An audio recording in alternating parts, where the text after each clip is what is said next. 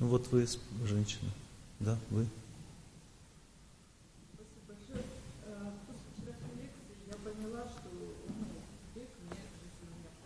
Так. Садитесь.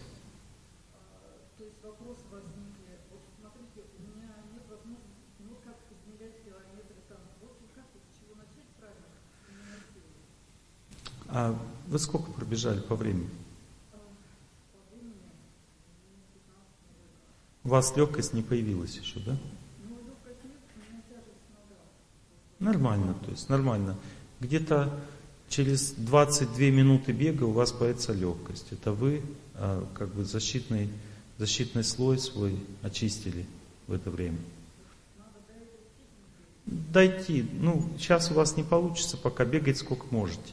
Когда придет 22 минуты, вы почувствуете легкость, и у вас начнет сразу все восстанавливаться. Потому что если вы пробегаете не полностью вот этот вот цилиндр, ну то есть защитный слой, не полностью пробегаете, то эффект бега будет внешне чувствоваться неприятно. Ну то есть лучше всего, конечно, бегать, допустим, 2 километра и чувствовать легкость, потом резко переключаться на 5,5. Но если вы не можете, то вот эти промежутки у вас будет, не будет ощущения, что вы добежали до нужного момента. Потому что добегание до нужного момента означает что вы заканчиваете бежать с легкостью, у вас внутри легкости. И это будет примерно такие промежутки. 2 километра или чуть больше, чуть меньше. 5 километров с половиной, чуть больше, чуть меньше. 9 километров, чуть больше, чуть меньше. Ну, то есть вот такие вот, вот эти вот моменты, это когда человек добегает до легкости, он будет хорошо переносить потом дальше восстановление, организм будет восстанавливаться хорошо. Но вы только начали бегать. Поэтому в любой тяжести у вас еще и болеть. Вот вчера женщина ко мне подошла, говорит, Олег Геннадьевич, я бегаю, у меня суставы, понимаете, мелкие суставы заболели. Вот. И она такая боится, говорит, я боюсь. Я же на лекции рассказывал, что они заболели, так как заболели, так и пройдут. Вы поняли, пока не заболели. Когда заболят, вы испугаетесь. Но вспомните мои слова.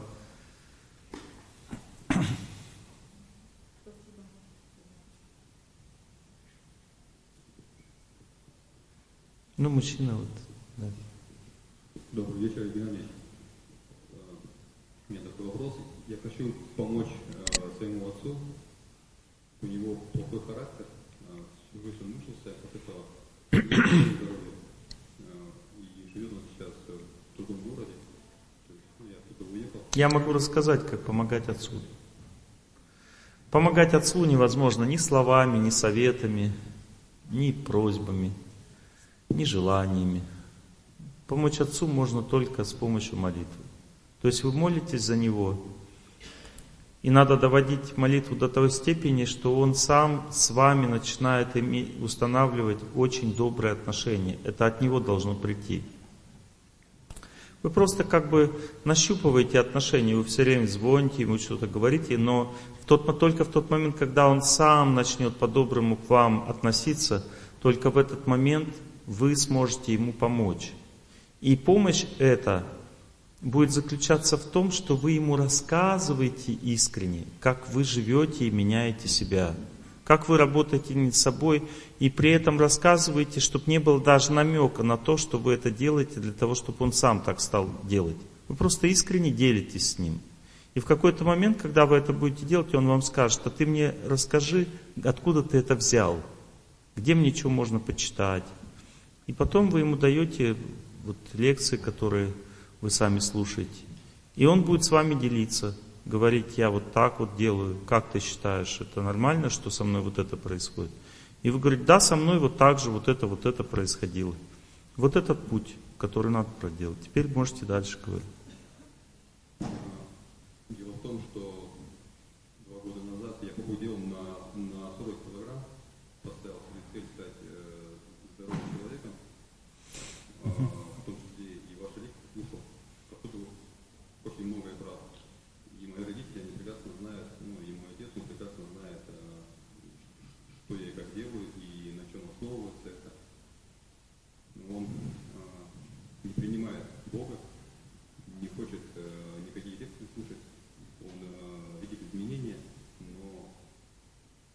хочет над собой работать, так как, так как это делаю я.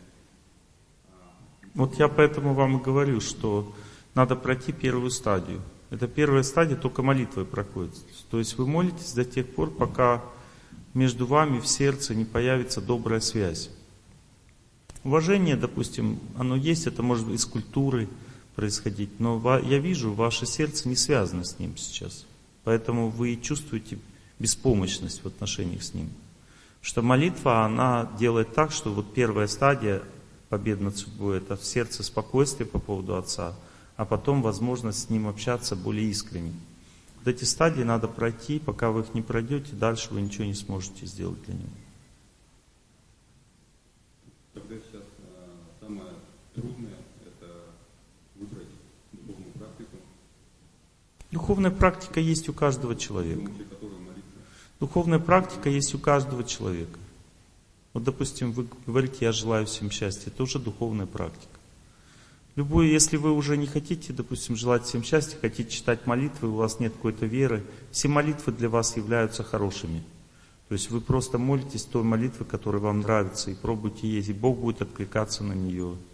Ну, то есть на каждой стадии развития у человека есть духовная практика. Даже если человек не верит в Бога, если он вообще ну, работает над собой и во что-то верит, он может, допустим,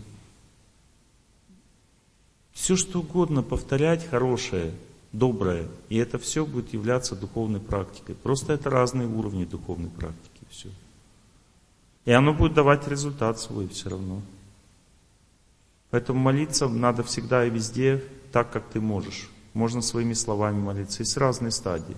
Сначала человек вообще не Богу молится, а просто людям желает счастья. Потом он Богу молится, как сам считает нужным, без всякой духовной традиции. Это вторая стадия развития. Потом дальше он видит, что все традиции хорошие, и начинает Богу молиться в разных традициях. Следующая стадия развития. Потом он из них выбирает одну и начинает молиться молитвами в этой духовной традиции, но не самыми совершенными, потому что у него другие представления о жизни. И потом только он выбирает совершенную молитву. Никогда не думайте, что вы должны подождать, а потом делать, когда у вас что-то получится. Надо сразу делать как можешь, а потом все получится. Параллельно все идет. У вас есть вера в сердце однозначно. Если бы не было, вы бы не изменились. Ну вот мужчина вот там сзади. Вот сзади мужчина. вот. Ну, ручку поднимите, мужчина. Мужчина, ручку поднимите. Да, вы, ага. А, женщина, да, извиняюсь. Я, я просто плохо вижу, э, я извиняюсь, это, оскорб... это оскорбление. Просто я вот где-то за 4-5 рядов уже у меня расплываются лица. Я могу судьбу видеть, но лицо, к сожалению, хуже.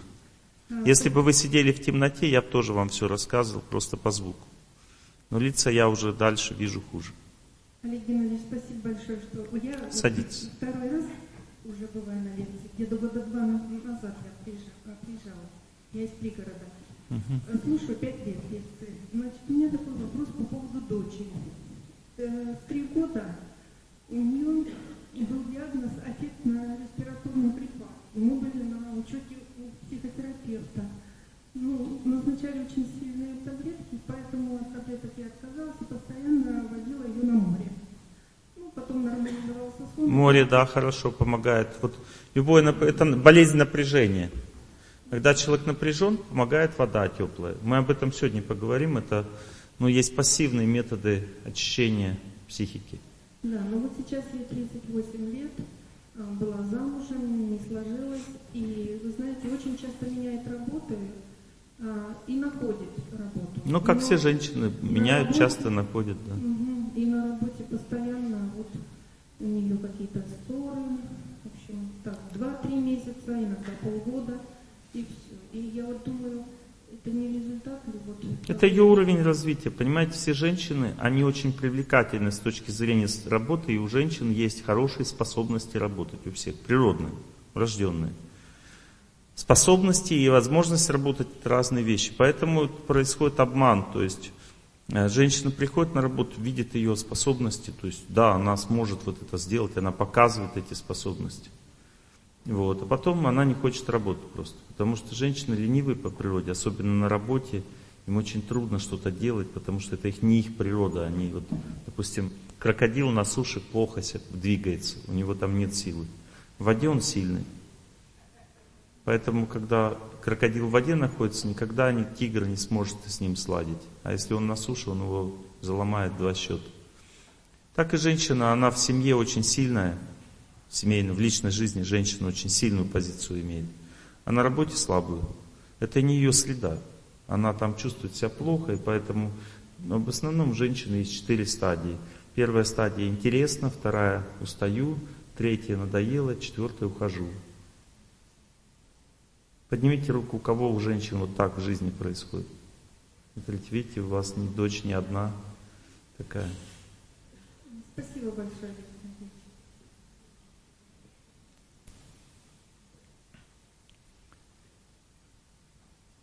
Ну вот сзади, вот в, ну, в углу, вон там женщина.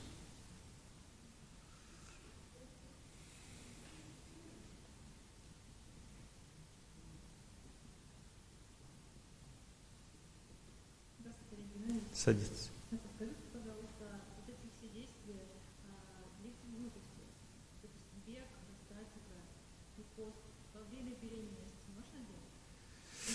Время беременности аскез не надо совершать сильно большие. Если вы раньше делали, то продолжать делать ослабленно. Бег можно заменить на, на ходьбу, пост на разгрузочные дни, статику можно делать в легком варианте. В целом, как бы, надо просто из, из активного способа аскетирования перейти на пассивный. Это то, что я сегодня буду вам рассказывать.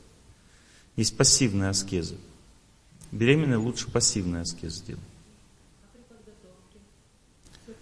При подготовке, наоборот, надо активные аскезы совершать. Ну ладно, давайте я вам буду рассказывать. Так, а, вот мы с вами говорили об очищении организма, да, вчера, каналы очищения. Вот есть два типа очищения. Вот, допустим, этот психический канал, он забит, допустим, наполовину, да? А, ну, на одну треть забит очень плотно, это хронические заболевания. Потом еще одну треть забит мягко, не плотно, это острые заболевания какие-то, которые проходят и не возникают потом вновь. И потом и одна треть пустая, свободная. Вот эта плотная забитость канала, она лечится с помощью аскезы.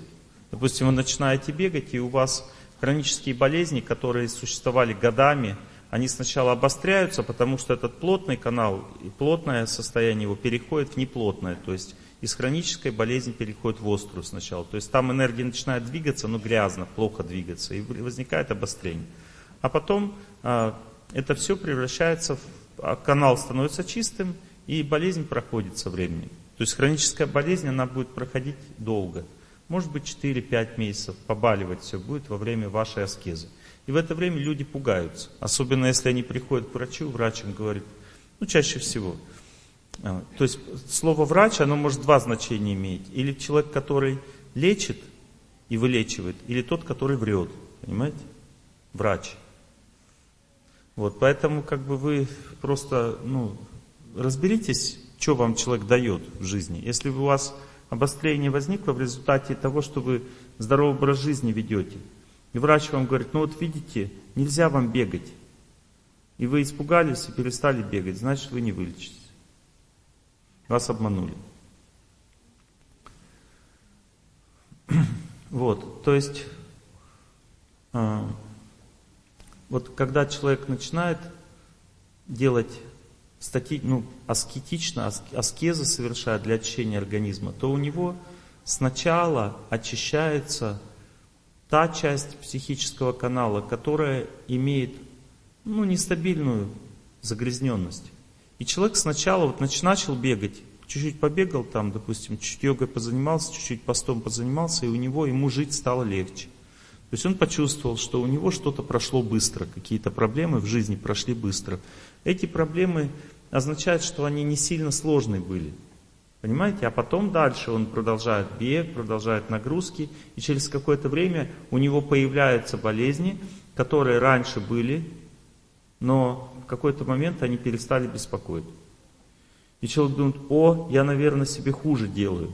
Нет, в это время вы как бы задели тот слой, который у вас больной, но там, так как энергия плохо движется, поэтому это не, не видно.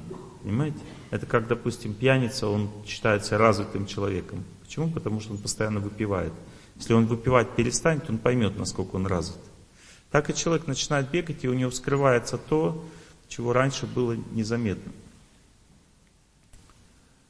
Но если говорить о пассивной аскезе, о пассивной аскезе, это когда ты не двигаешься и сам чего-то не делаешь, то эта пассивная аскеза, она убирает просто ту часть загрязнения психического канала, которая не имеет стабильную природу. Не хронические проблемы речь, лечатся. Ну, то есть, одна треть забита, вторая треть ну, забита наполовину, а третья свободна в канале. И вот та, которая забита наполовину, она лечится с помощью закаливания, прогулок на свежем воздухе, пребывания на солнце, на земле, стояние возле деревьев.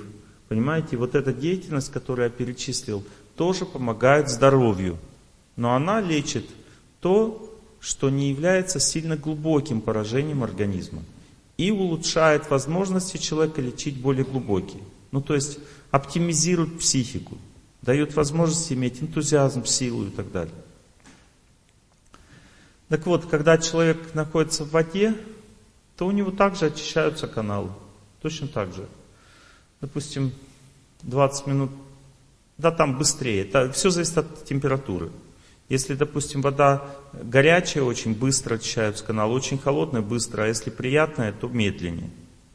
Но очищение точно так же идет. Проходит определенное время, и могут все вот эти психические цилиндры очиститься, пребывая в воде. Но это может быть в такой приятной воде, может быть, надо часа полтора сидеть.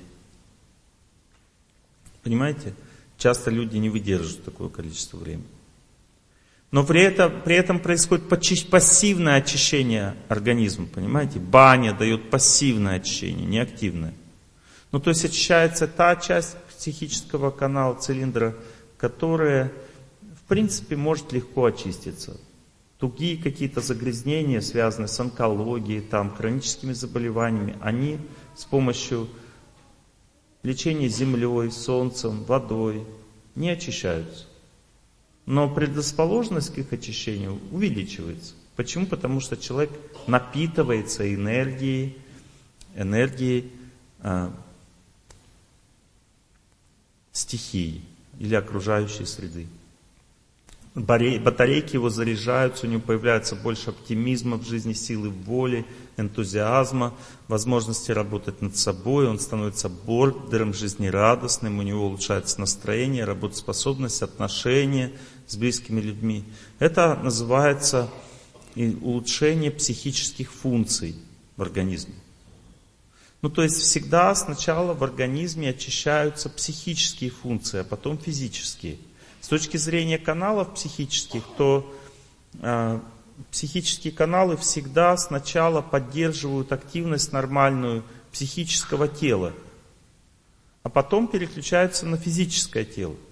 Другими словами, организму более важно иметь активным психическое тело и менее важным физическое. Психика сама по себе, она регулирует работу и грубого тела, и тонкого тела. Есть два типа психических каналов. Есть психический канал, который называется шротасы. Они отвечают за деятельность грубого тела. Вот, допустим, этот канал, шротас, допустим, он один из каналов полностью регулирует деятельность печени. Но это психический канал. Это означает, что если у вас плохое настроение, то печень будет хуже работать. Настроение означает движение психической энергии в организме. Хорошее настроение означает хорошее движение психической энергии. Плохое настроение, нехватка психической энергии. Настроение человек получает от природы и от людей. Есть два типа психических каналов. Есть нади, это психические каналы, которые поддерживают психику в организме. Эти нади, они имеют выход на окружающий мир. Есть, э, так же как шротасы имеют выход на окружающий мир, но они имеют выход на природу. То есть шротасы контактируют с чем? С водой, с землей, с воздухом. И сразу же наполняют физическое тело здоровьем. Вот шротасы наполняются при контакте с природой. Поэтому больной человек, первое правило, больному человеку нужно быть больше на природе. И не просто быть, а двигаться, совершать какие-то аскезы. И тогда он будет вылечиваться, потому что его каналы психические, связанные с регуляцией работы организма, будут наполняться силой. Понимаете? А если он аскез будет совершать, они еще очищаться начнут. А когда человек любит людей, правильно контактирует с людьми, прощает их, терпит, любит, заботится о них, совершает аскезы в отношениях с людьми, аскезы, то есть заставляет себя преодолевать трудности в отношениях с людьми, то в это время у человека улучшается функция психических каналов и наполняется силой. То есть человек становится сильным в отношениях с людьми.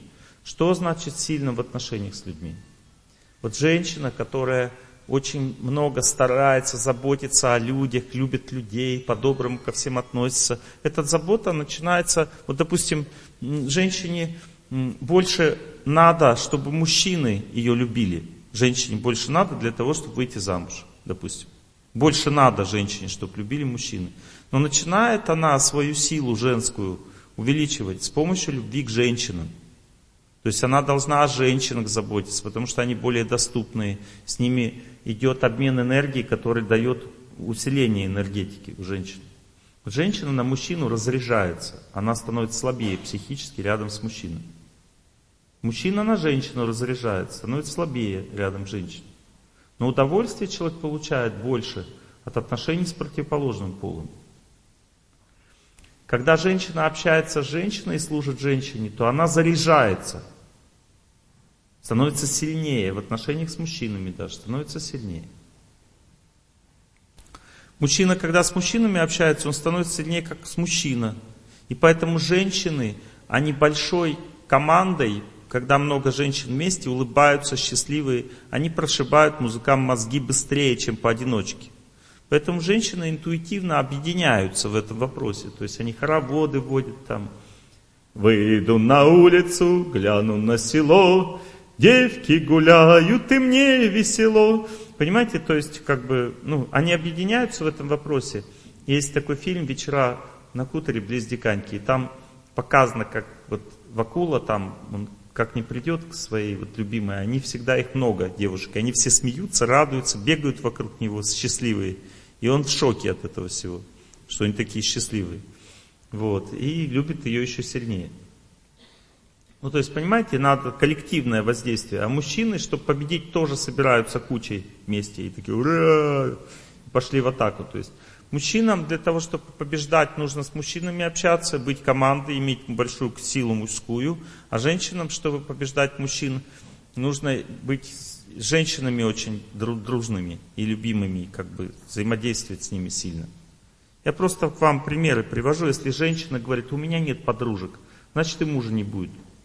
А если будет, то отношения с ним будут слабые. Потому что женская сила, она меряется возможности женщины иметь подружек и любить людей в целом. Что значит любить людей в целом? Это значит на улице всем улыбаться. Вот есть улыбчивые женщины. Она идет, всем улыбается, любит людей. А есть такие замкнутые, стеснительные, боится людей, боятся таких. Но это, которые боятся людей, это значит слабая у них сила, у женщин, слабая сила. А если они любят людей, улыбаются, большая сила. В принципе, даже если у женщины слабая сила, она может раньше замуж выйти, чем той, у которой большая сила. Причина тому судьба. Ну, то есть судьба может быть тяжелая у той, у которой большая сила. Она может всем улыбаться, всех любить, и все равно она, допустим, замуж выходит позже. Но если она не будет улыбаться, она вообще никогда не выйдет. А есть женщины, которые, в принципе, и скромно себя ведут, и не улыбаются никому, и как бы капризничают, и все равно замуж выходят быстро. Вопрос, насколько долго они сохранят семью. Судьба может быть и хорошая, но насколько ты сможешь ей воспользоваться правильно. Ну, то есть, другими словами, у человека есть еще психическая сила. Вот, допустим, а, как человек может победить в бою и не погибнуть при этом? Как этот человек может? Это мужчина, если он имеет защиту очень большую от Бога, от общества, от жены, тогда он способен не быть непобедимым, его никто не убьет. Чтобы убить человека, нужны санкции.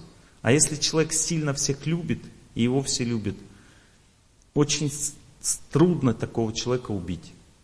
В принципе, как бы все возможно, но трудно. Понимаете? Поэтому чем больше человек защищен женой, обществом, чем больше его любят, тем больше он непобедимым становится. Потому что, чтобы победить человека, до этого нужны основания. Понимаете, мы когда даже воюем, взаимодействуем только со своей судьбой. И если ты очень силен во взаимоотношениях с судьбой, ты любишь людей, и как бы сильно внутренняя сильная позиция у тебя, тогда ты победишь. Есть некоторые мужчины, которые знают это. И вот один из таких мужчин, он написал такие стихи.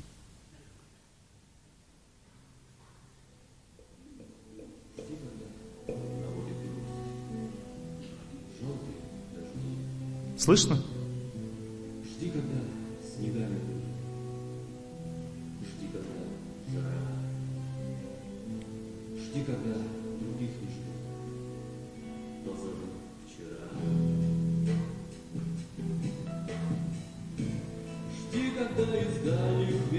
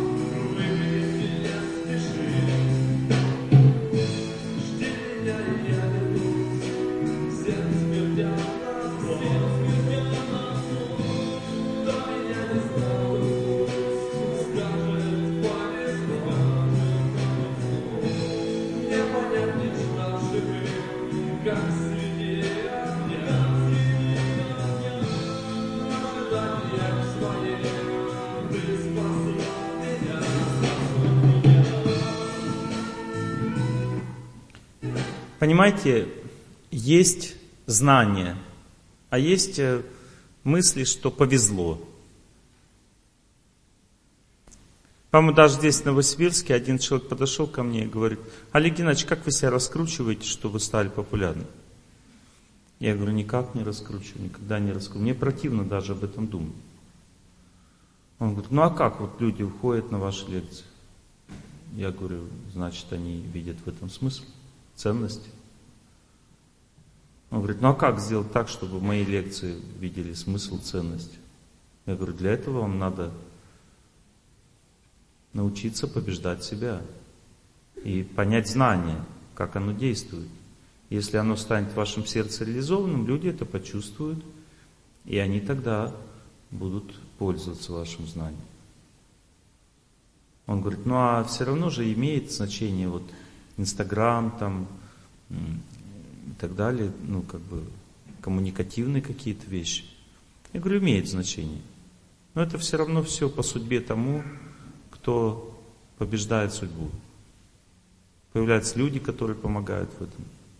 Но если ты сам не будешь ценен, ты хоть заинстаграмься, все равно ты не будешь никому нужен.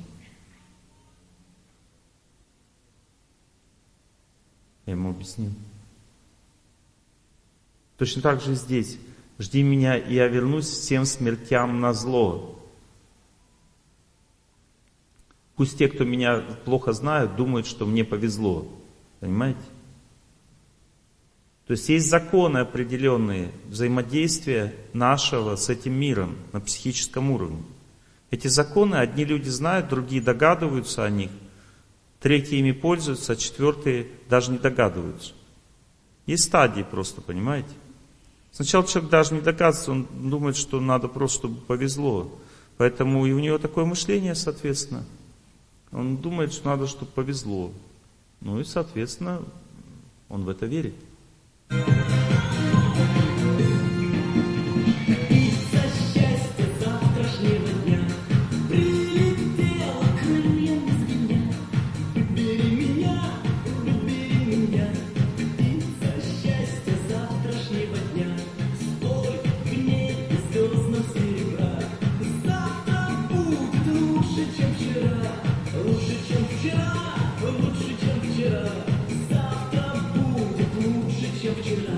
А может и не будет.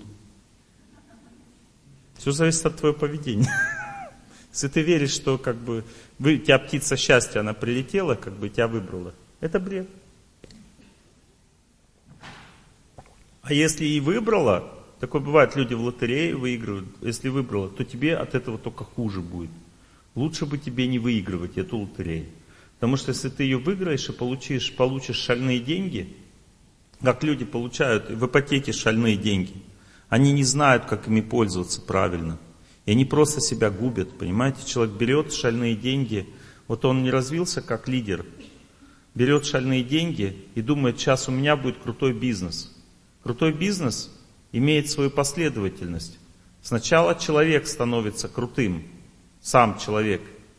Потом дальше он отрабатывает, он, если он крутым становится, у него появляется небольшая группа людей. Насколько он крутой, настолько люди его, ему доверяют. У него появляются последователи, которые вместе с ним потом деятельностью начинают заниматься. С этой небольшой группой людей у него небольшая сумма денег начинает задействоваться, которая ну, небольшая совсем. И он на маленьком примере отрабатывает деятельность, которую он хочет делать. На маленьком примере. Он становится специалистом на малом в этой деятельности. Потом дальше, он развивается дальше как личность. Именно как личность, а не как специалист. Потому что развитие как специалиста притягивает людей, но он их не может удержать. Он, когда он развивается как личность дальше, к нему приклеиваются хорошие люди. Хорошие люди, понимаете? Не те, которые спортят ему жизнь, а те, которые помогут. И вот когда у людей больше стало, и ты обкатал деятельность, можно брать чуть больше денег. Взаймы даже брать. И ты всегда их отдашь. И так далее, и так постепенно развивается бизнес. От личности, от верхушки горы вниз. Но если у тебя нет никакой горы, если ты слабак, просто взял деньги, эти деньги станут твоим проклятием. Что произойдет? Ты набираешь людей, которые ну, не являются твоей судьбой. Они тебе, ну, как бы, если, не дай бог, это хорошие специалисты. Если хорошие, они просто отнимут у тебя бизнес и все. Потому что они не будут честными по отношению к тебе. Ты будешь слаб по отношению с ним. Если это плохие люди, они у тебя просто будут раздербанивать деньги зря. И все, и ты их потеряешь. Нет шансов, если ты не имеешь силы быть успешным в бизнесе, а если ты взял много денег и тебе их дали, то тебе просто не повезло, потому что лучше бы ты их не брал. Точно так же женщина, которая не имеет возможности общаться с мужчинами правильно, но не достаточно привлекательности. Это ей не повезло то, что она замуж вышла. Потому что она там просто замучает себя, замучает мужа, и на этом все закончится. Еще и детей получит в придачу, когда одна останется. Вот тебе и результат. Поэтому поймите такую вещь, что точно так же, как со здоровьем, да, есть люди природно здоровые, но они природно любят природу. Вот все эти люди, они любят природу, которые природно здоровы. Им с прошлой жизни Бог дал милость, чтобы они были здоровыми более-менее, не болели. Но даже есть люди очень сильно болезненные и могут быть здоровыми благодаря знанию о том, как правильно жить. Но если человек природно здоровый, он это здоровье использует часто неправильно. Он может себе позволить не спать до полуночи. Ничего страшного уже не происходит. А что там лекции читать? Я не сплю, и мне нормально. Не болею. Вот. Ну хорошо. Смотри, что дальше будет. И потом проходит какое-то время, там 50 лет наступает, там 55. И человек, который вот неправильно пользуется своим здоровьем, нажрался там, и ему хоть бы что. В какой-то момент инсульт, инфаркт, и все, понимаете, и он подкосило человека. Почему? Он говорит, я не ожидал. Вот. Ну, извини, это проклятие для тебя здоровье получилось проклятием, а не пользой. Потому что ты слишком был самоуверенным в отношении с своим телом. Но человек, который болезненный, но при этом имеет знание, как правильно жить, он может прожить очень долго и не болеть при этом. То есть знание стоит выше милости, понимаете, выше удачи. Удача – это опасная вещь, особенно когда ты ну, не знаешь, что с этим делать. Поэтому в древней культуре люди изучали, то есть они изучали, как правильно жить. Бывают ситуации в жизни, которые трудно оценимы.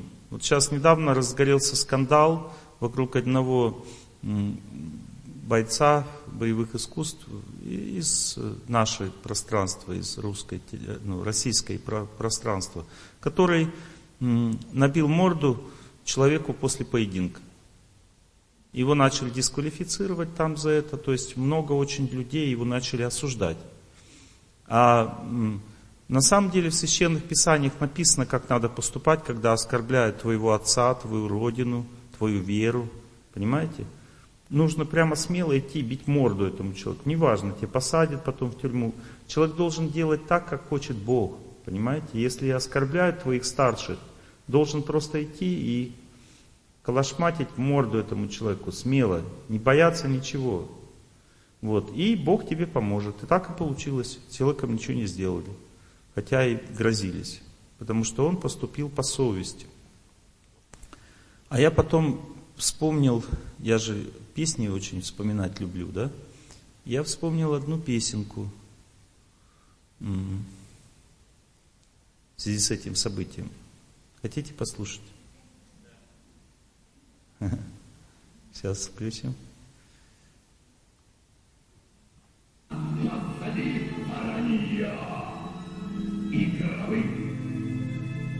Высоцкий. Ну, это так. Если руки сложа наблюдал свысока, а в борьбу не вступил с подлецом, с палачом, значит, в жизни ты был ни при чем, ни при чем. Если путь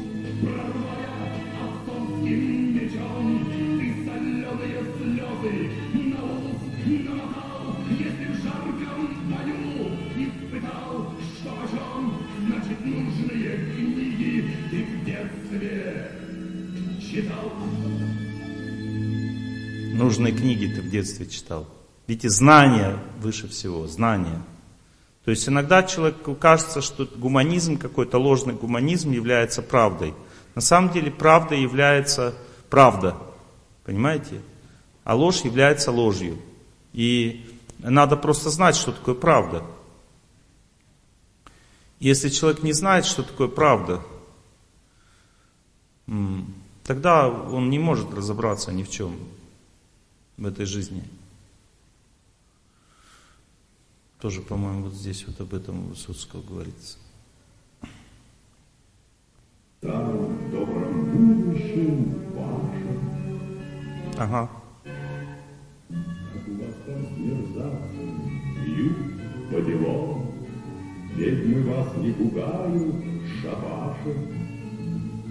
Но не правда ли зло называется злом, Даже там, в добром будущем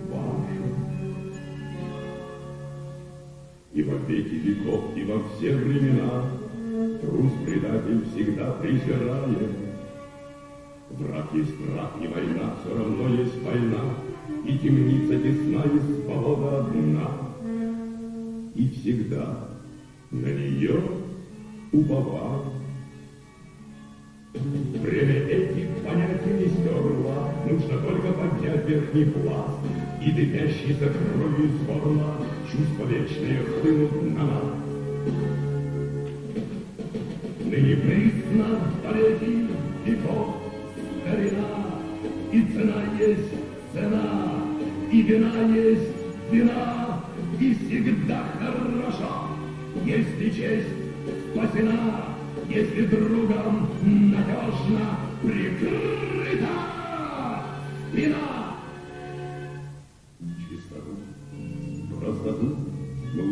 Вперед, Сами сказки из прошлого тащим, Потому что добро остается добро в прошлом, будущем и настоящем. Видите, знание превыше всего. Есть знание. Должен знать, как поступать, в каких поступках. Потому что есть добро, есть зло. Если ты не разбираешься в этих вопросах, тебе что-то там на мозги парит, то тебя ты можешь быть обескуражен и сделать, совершить такой поступок, который Богу не, не угоден. А знание, оно очень глубокую природу имеет. Если мы ну, не имеем знания, то мы думаем, повезло, не повезло, что-то мне плохо, у меня, наверное, какой-то крест одиночества, нам помогают потом еще всякие бабки-гадалки, вот, а точнее пугалки, вот, которые разрушают веру человека. Понимаете? То есть, если вам сказали, что вы уже не можете на солнце быть, не можете на свежем воздухе, и вообще как бы вы уже не можете просто в жизни, не можете. Не верьте этому человеку. Если шевелится один палец, будете целый день им шевелить, два зашевелится. Два зашевелится, три зашевелится. Потом кисть зашевелится, потом рука, потом начнете ползать, потом ходить, потом бегать. Все. А? Будете? После смерти тела. Что в этом теле не предусмотрено. Хотя некоторые люди достигают возможности также ходить по небу и в этом теле. Почитайте Серафиме Саровского. У нас бесконечные возможности. В нашей психике заложены бесконечные возможности. Но они ограничиваются телом в какой-то степени. Но когда человек меняет тело, если ему положено летать, он становится ангелом с крыльями и будет летать. А если ему положено ползать, значит будет ползать в следующей жизни. Все зависит от того, как он жил. Вот в этом теле нам положено ходить. Если жил плохо, будешь ползать в следующей жизни. Высоцкий тоже есть песня, он говорит, а если жил как дерево, родишься баобабом. А если был свиньей, останешься свиньей.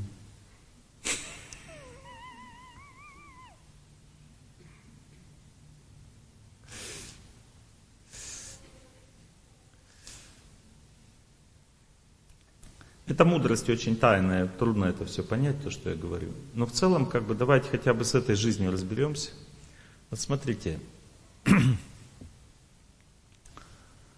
в, этой, в этом мире все имеет очень глубокие закономерности. И в этом мире каждый человек является предупрежденным во всех ситуациях и случаях жизни. Вопрос только заключается в том, хочет ли он вообще быть предупрежденным.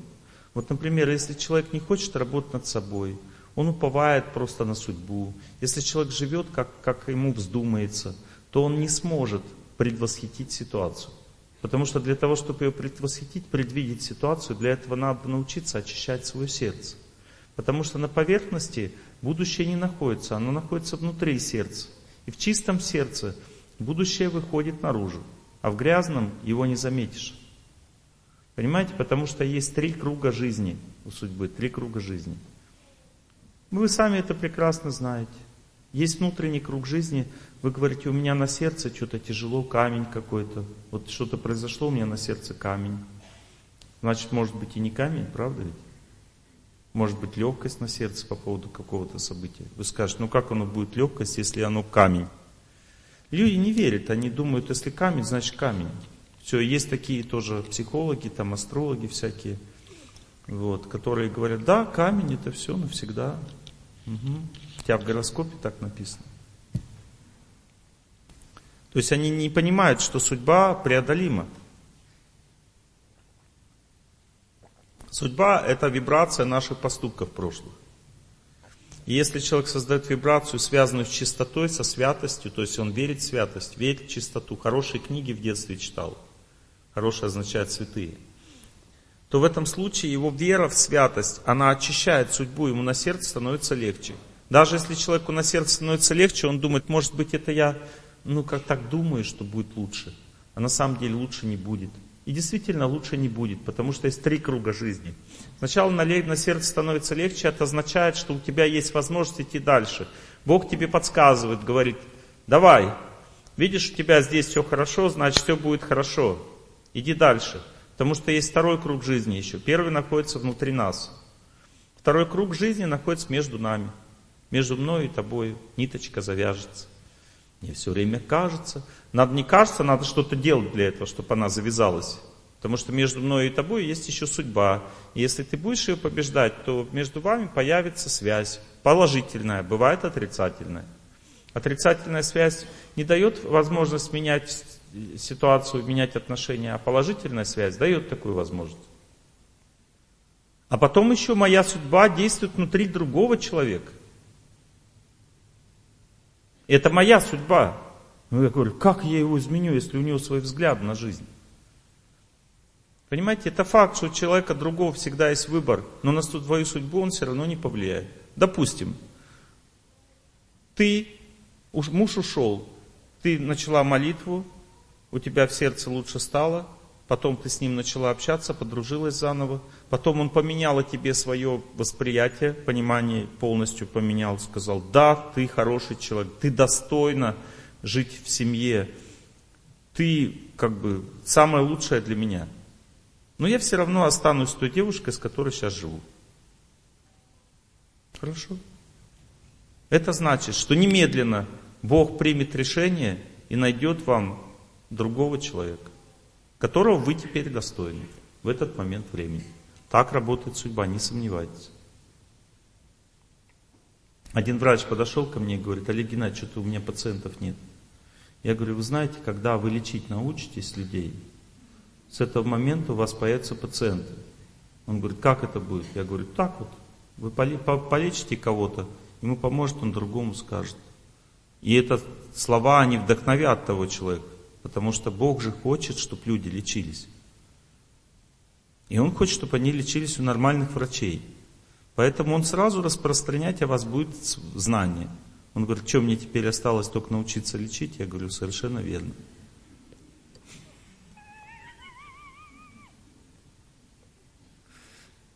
И сразу же пациенты появятся. Так и девушка говорит, когда я выйду замуж? Вот когда ты будешь иметь возможность хоть сколько-то счастья мужчине принести, вот, сами, ну хоть сколько-то счастья, сразу замуж. Потому что есть мужчины, которым положено не слишком много счастья. Но если ты вообще ему никакого счастья не можешь принести, ну зачем Богу мучить мужика? Ну зачем? У него каждый мужик на, на перечет. Все ему очень важны. Одна девушка меня спрашивает, Олег Геннадьевич, я вот мужа бросила. Я, как вы думаете, я красивая? Я говорю, очень красивая. А что я не могу выйти замуж? Я говорю, ну вы раскаетесь сначала в том, что бросили. Он говорит, я не буду раскаиваться, когда выйду замуж. Я говорю, я не знаю. Что, никогда что ли? Я говорю, может никогда. А почему? Я говорю, очень просто. Потому что вы следующего также бросите. А зачем это Богу надо? Поэтому он вам мужиков своих и не дает. Хоть у него их и завались. Сначала раскайтесь, поймите, что вы неправильно поступили, что семейная жизнь соткана из трудностей. Люди не могут быть счастливы сразу, потому что у нас много очень сильно жажды счастья в семейной жизни. Семейные отношения самые самые ценные всегда для человека и самые труднодостижимые. А если даже он достигает их, то он потом все равно мучается в них. Потому что желание быть счастливым, оно настолько сильное, что не дает быть счастливым. Оно является проклятием, вот это желание быть счастливым. И если женщина сильно хочет замуж, она вообще не выйдет. Потому что она этим желанием перетягивает энергию любви на себя. То есть она влюбляется, а человек ее не любит. Это из эгоизма происходит. А если она самодостаточная, хочет всех любить, всем желать счастья, тогда она сразу выходит замуж. Итак, есть судьба. Девушка набедокурила в прошлой жизни, плохо себя вела, Бог наказал. Она сейчас не может выйти замуж в этой жизни. Что делать?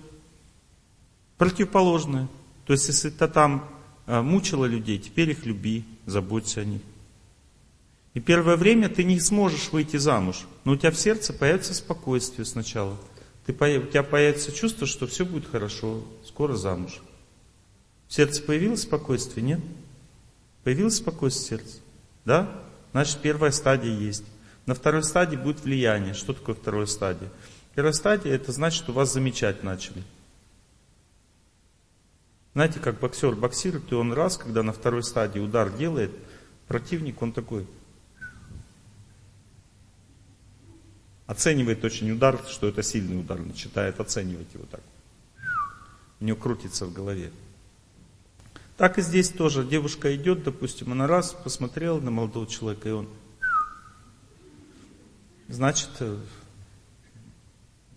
вторая стадия уже, влияние называется. То есть вы можете уже влиять на ситуацию. То есть вы идете, улыбаетесь, и идет отдача. На вас реагирует противоположный пол. На третьей стадии вы сшибаете с ног уже. Ударили, и он бац, упал. Все, нокаут. Так и здесь тоже. Девушка идет, раз посмотрела, и упал. Сейчас люди очень слабые. В древней культуре женщины одевали специально накидку незамужние, чтобы лица не видели. Потому что они были такими сильными, что любого мужика они сбивали с ног, даже женатого. Он открывает лицо, и все мужики попадали. Поэтому они закрывали, чтобы не мучить народ. Но если надо, они раз чуть-чуть так, одним глазиком, кому надо, его чух, скосило сразу. И все. Летящей походкой ты вышла из рая и скрылась из глаз. Понимаете? И все, что дальше, ничего не надо больше, париться не надо. Если ты имеешь силу, и сила всегда имеет три стадии. Первая стадия. Девушка становится спокойной, что она перестает беспокоиться, что она не замужем. Поднимите руку у девушки, у кого такое появилось сердце. Ну, не беспокойтесь. Первая стадия пройдена. Вторая стадия между нами, влияние. Ниточками незримыми связаны люди. Вторая стадия означает, девушка э, смотрит на нее, обращать внимание начал. Поднимите руку, кто на вторую стадию. Все. Третья стадия это уже знакомство. Поднимите руку, кто на третьей стадии. Уже все, познакомились. И дальше уже как бы, дальше как бы душите. Удушающий прием. Пока не скажет, Я хочу тебя взять замуж. Не знает, что хочу означает ваша работа. Это ваш труд. Вы ему не говорите об этом потом. Пускай он думает, что это его собственное желание. А есть девушки, которые не работают над собой, не трудятся, в сердце спокойствия не возникает, они просто влюбляются. Вот им не надо работать над собой. Она говорит, я влюбилась, Олег Геннадьевич. Я говорю, а он вообще-то знает об этом? Нет. А он не женат? Нет, он женатый. Понимаете? Ну и люби дальше 20 лет, 30 лет, 40 лет. Все равно останешься одна. Потому что это не путь, понимаете, я влюбилась. Ну и что ты влюбилась? Что от этого меняется? Ты не должна влюбляться, ты должна влюблять в себя. Или мужчина говорит, Олег Геннадьевич, знаете, всем так хочется меня взять на работу. Я говорю, а вы работу-то хотите? Нет. Ну и что? От этого ничего не поменяется, что всем хочется тебя взять на работу. Ты должен работать уметь. Ты можешь быть сыном директора завода. И директор завода будет говорить, давайте я на свое место. Ну и поставит его на свое. И что дальше? Если он не умеет работать, завод пострадает. И его больше никто не возьмет. Он свою, в прошлом он получил с рождения возможность быть директором завода. Он делал много добрых дел. Но в этой жизни он не хочет напрягаться, типа все уже сделано. Хорошо, тогда ничего не будет. Нужна вторая стадия. Первая стадия спокойствия в сердце. Хорошо, хорошее рождение это тоже первая стадия пройдена. Женщина красивая, девушка красивая. Первая стадия пройдена, она чувствует, я такая красивая, он в зеркало смотрит, да я такая красивая, да меня все любят. Хорошо, первая стадия пройдена, нужна вторая. Вторая означает доброе отношение к людям. Если ты не любишь людей, никто тебя замуж не возьмет. Ну, красивая, ну, привлекся кто-то тебе, походил, поговорил, думал, Господи, да не дай Бог. И все, на этом все закончилось. Видите, существуют отношения, незримые такие энергии, отношения между людьми. Если уже говорить ну, об очень глубоких вещах, очень глубоких вещах в этой связи, то очень глубокие вещи, они тоже упираются в веру. А вера это не дешевая вещь. Вот когда человек очень сильно верит в людей, вот верит, любит людей, понимаете, верит людям очень сильно. Но это не вера в Бога, а это вера в божественность человека. То этот человек становится любим всеми, понимаете? То есть бывают такие люди, которые так сильно любят людей, что они всеми людьми, вот кто только с ними не сталкивается, всеми любимы. А я сейчас вам приведу такой пример. Вы сейчас слушаете не смысл песни, хотя и смысл можете послушать. Слушайте сам голос.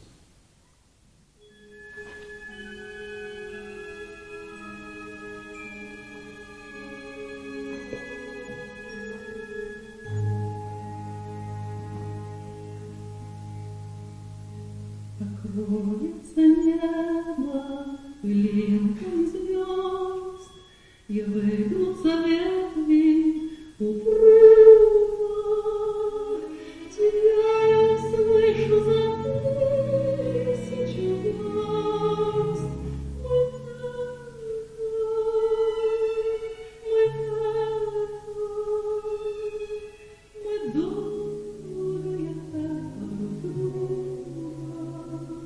означает очень глубокие отношения между мужчиной и женщиной. Эхо. То есть они глубоко понимают. Высокий уровень бескорыстия в отношениях. Голос понравился? Это голос человека, который очень сильно любит людей. То есть он не может быть непопулярным такой человек. Понимаете? То есть даже если он будет скрываться от людей, все равно его заставят петь на сцене. Невозможно просто скрыться. Потому что ну, очень сильная любовь к людям в сердце заложена у человека. И это дает популярность сразу. Любовь сильная к старшим, уважение старших является привлекательнейшей силой для старших. Вот если человек, допустим, любит тех людей, которые в власти находятся, не потому что он хочет сам к власти, а просто вот он уважает сильно этих людей, у него в сердце есть уважение вот к тому, что Бог поставил человека управлять там заводом или страной или еще чем-то. Вот уважение сильное к этим людям. Это дает сразу же повышение статуса человека в жизни. Эти люди начинают его защищать, они везде его распознают. Вот, допустим, такого человека, который сильно любит старших, милиция задерживает, она никогда злой поступок по отношению к нему не совершит.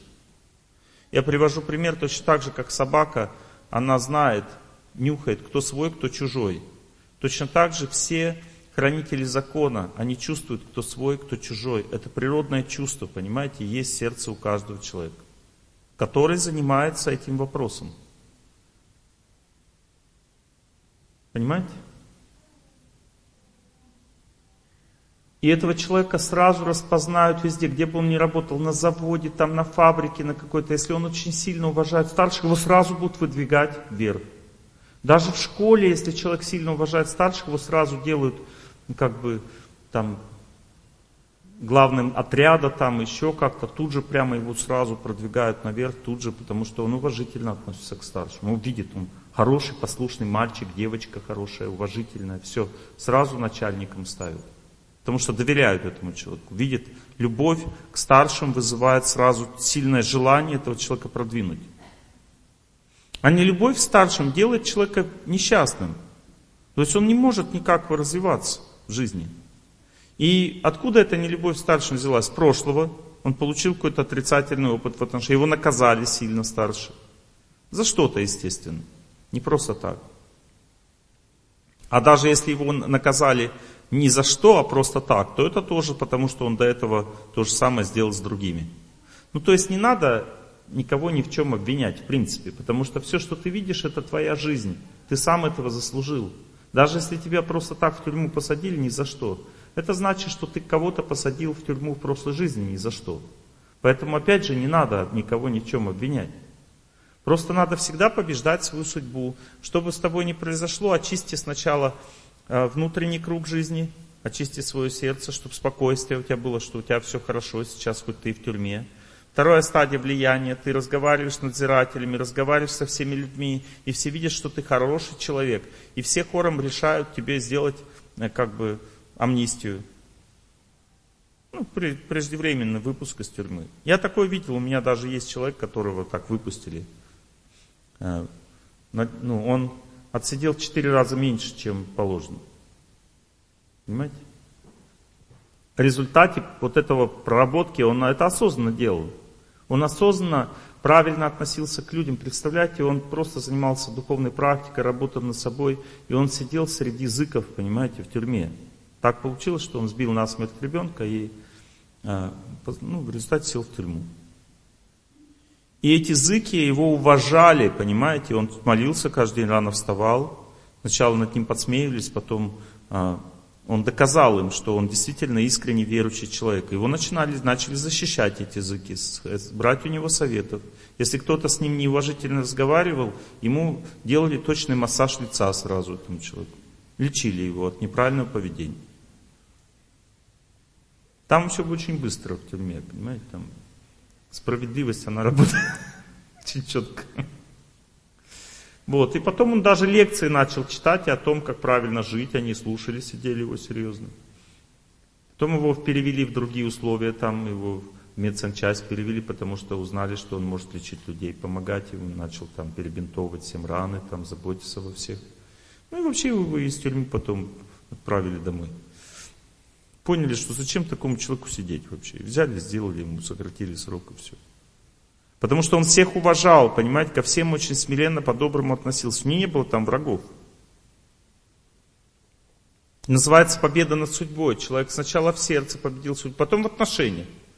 А потом у тех, от кого он зависит, его судьба, поменяли свое представление о нем. В результате его отпустили. Так человек побеждает судьбу везде и во всем, во всех ситуациях жизни. Есть отношения со старшими. Любовь, вера старшим делает человека узнаваемым в жизни. То есть он становится уважаемым старшими. Вера в младших, любовь к младшим, э, забота о младших делает так, что младшие начинают почитать человека. Он становится для всех старшим такой человек. Его уважают как старшего, если он любит младших. Заботится о них. Если человек равных любит, то тогда другом он становится для всех, все с ним дружат. И также э, счастливая семейная жизнь означает уважение э, женской природы и мужской. Есть божественная женская природа, она божественная. И есть женщина, человек. У каждой женщины, человека есть э, недостатки, человеческие. У женщин женские недостатки проявляются в жизни, а у мужчин мужские, больше всего. И у каждой женщины есть божественное. Что такое божественное в женщине? Это, ну, ну, как бы это природа женщины. То есть женщина по природе склонна к чистоте, к искренности, к честности. Вот мужчины не склонны к честности. Ну, тоже, все склонны к честности, но мужчина меньше склонен, чем женщина. Женщина склонна к честности, к чистоте по природе, к доброте. Она склонна к состраданию женщина, сострадательную природу имеет. Это энергия Бога в женщине. Есть женская половина Бога, а есть мужская. Бог может выглядеть как женщина, красивая женщина. Бог сам Бог. И вот это как это супруга Господа, или его мать, или его дочь, понимаете? То есть это женская энергия, женское начало Господа. Оно реально существует. И женщина перенимает от Господа, э, от природы перенимает женские качества Господа. Женские качества. Доброта, простота, стремление к чистоте. Желание верить. Доверчивость такая, верить, способность верить. Мужчина перенимает, тоже мужчина есть мужское, у мужчины есть мужское, это его недостатки, а есть божественное в мужчине. Божественное от Бога. Что от Бога в мужчине? Рассудительность, твердость характера, храбрость, способность э, побеждать судьбу, преодолевать препятствия, сильный энтузиазм, оптимизм и так далее. Стойкость, терпение, характер терпеливый. Способность совершать аскезы лучше развита у мужчины, чем у женщин. Устойчивость внутренней жизни, непоколебимость женщины, характер, психика движется, постоянно колеблется. У мужчины устойчивый по природе. Смотрите, теперь, если женщина вышла замуж, и она понимает, что у этого человека есть недостатки, понимает это. Ну да, то есть она не дура. Потому что есть слепые люди, они не видят недостатков. Она понимает, что у него есть недостатки, но не придает этому значению, пока они не выходят из равновесия, эти недостатки. Если они выходят за пределы, она помогает ему победить. Это другой вопрос. Но в целом она видит недостатки, но больше всего она верит в нем, в его божественную природу. И она к мужчине относится с большим уважением, с большим почтением. Она, даже несмотря на его плохие поступки, больше всего верит, видит в нем хорошее, а не плохое, по природе. Значит, эта женщина будет иметь счастливую семейную жизнь. Все. Почему? Потому что она природно уважает Бога в мужской ипостаси. То есть она чувствует в этом человеке проявление Бога, ведет с ним как с божественным существом себя. Если он ошибается, ведет себя плохо, она по-доброму его учит. Если он плохо, совсем сильно ошибается, она дистанцируется от него и ждет, когда он придет в порядок, чтобы потом опять с ним жить. Если женщина видит в основном плохое в мужчине, то у нее невежественная судьба. Она может быть хорошим человеком. Но если она в основном плохое в мужчине видит, то у него в отношениях невежественная судьба у такой женщины. Невежественная судьба. И это значит, что она, скорее всего, разрушит свою семью. Если она видит поровну плохое и хорошее, значит, она будет иметь и счастье, и страдания в жизни. Не будет динамики в положительную сторону. Будет э, жизнь наполнена всякими драматическими событиями. Но семья будет сохраняться. А если она видит в основном хорошее в близком человеке, тогда у нее будет развиваться семья. Видение означает вера. От веры в этом мире все зависит. Если человек верит в старших, он становится влиятельным человеком. Если верит в женскую природу, он становится счастливым в отношениях с женщинами. Если верит в мужскую природу, мужчина, у него крепкая дружба. А если он верит женскую природу, тогда у него счастливая семья. Женщина, если верит в женскую природу, у нее крепкая дружба. Верит в мужскую природу, счастливая семья. От веры все зависит. В это. Вера – это реализованный опыт. Человек не может просто так поверить. Он говорит, я хочу поверить, что женщины чистые по природе. Ну и что? Ну хорошо, молодец. Теперь трудись ради этого, ищи эту чистоту. Как это искать? Надо служить женской природе. Уважать женщин. Что значит уважать женщин? Уступи. Она идет, допустим, уступи, пускай в дверь первая женщина войдет, а не ты. Сегодня женщина меня пропустила, я пошел первый. Она, ну, она захотела, чтобы я э, принял ее желание, чтобы я был старшим для нее. Я принял. Хотя я хотел, чтобы она прошла первая, но я принял и прошел первый. Для того, чтобы она была уверена, что я не отвергаю ее, как младшую. Такое отношение тоже возможно. То есть в данном случае я как отец, она как дочь. Она даже может быть старше меня, неважно. Я говорю про отношения сейчас. Но если ты хочешь уважать женщин, именно женщин, как женщин, тогда надо вести себя с ними деликатно, разговаривать деликатно, никогда не повышать голоса, уступать место, защищать женщин в трудную секунду, подавать им руку. Некоторым мужчинам, да она сама пройдет, что подавать руку. Она пройдет. Но ты не получишь милость тогда от Бога. Если хочешь получить милость, помогай, заботься, веди себя деликатно. Ну, в рамках, которые устанавливает жена для тебя. Что если слишком деликатно со всеми будешь вести, то жена начнет беспокоиться, и это правильно, потому что женщины будут реагировать, она будет радоваться тебе, и можешь вообще потерять э, себе, потерять себя в этой радости отношении женщин. Некоторые так и делают, начинают излишне деликатно женщины себя вести, чтобы они сильно много обращали на них внимание. Это уже другой вопрос. Здесь нужна мера какая-то. Уважение к мужчинам означает тоже, женщина признает старшинство взглядов, мнения мужчины, уважает мужчину как личность, всех мужчин, как бы считает, что они сильные, благородные, она так относится к мужскому началу. Это значит, что у нее будет счастливая семейная жизнь. Но при этом она должна не унижаться как женщина. То есть по-настоящему счастье может быть только когда женщина уважает и женскую природу в себе, божественную, и в муже его божественную природу. Тогда он не может ее унизить, и она видит в нем все хорошее. Только старается видеть.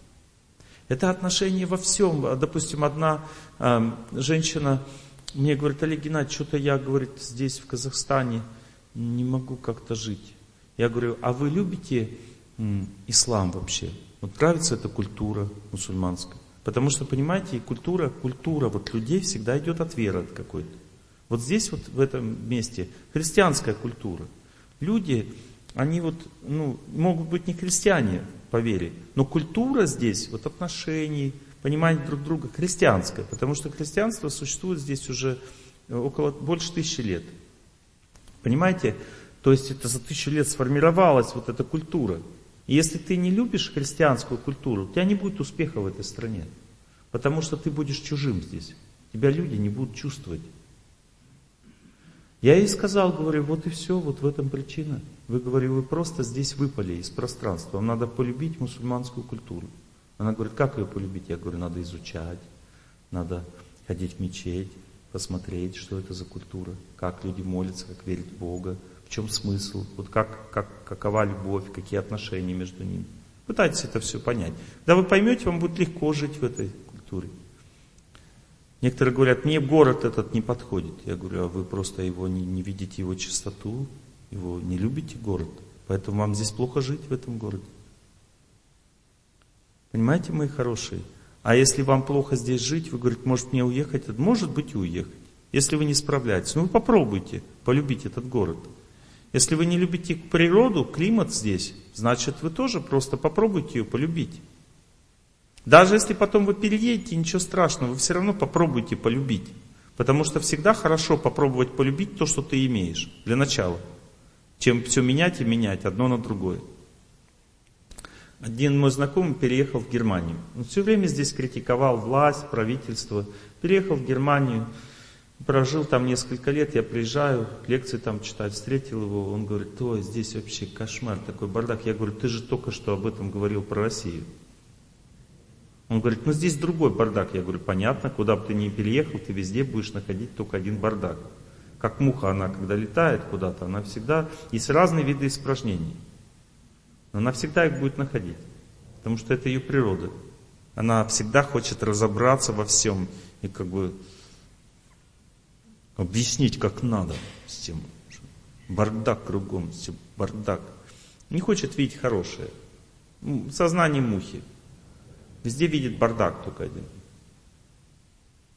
Хорошо? Значит, будешь жить как муха всю жизнь. Везде будет тебе плохо. А если ты хочешь быть счастливым, вот, допустим, путешествие. Я разок вспомнил песенку одну про путешествие. Вот как надо быть счастливым и здоровым во время путешествия. Надо любить, понимаете, все вокруг. Любить, вы на самолет летишь, надо любить небо. На поезде едешь, надо любить землю.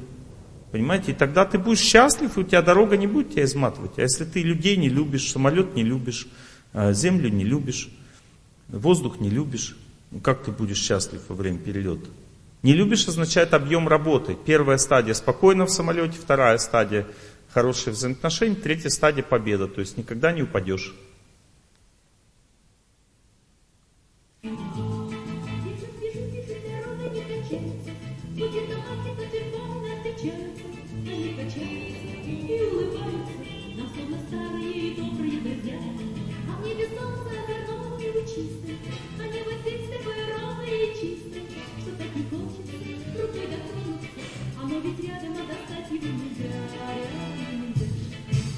Классно? Когда человек так относится к жизни, он сразу же склонен побеждать судьбу. Побеждать судьбу. Он не боится препятствий. Смотрите, какой припев у этой песни.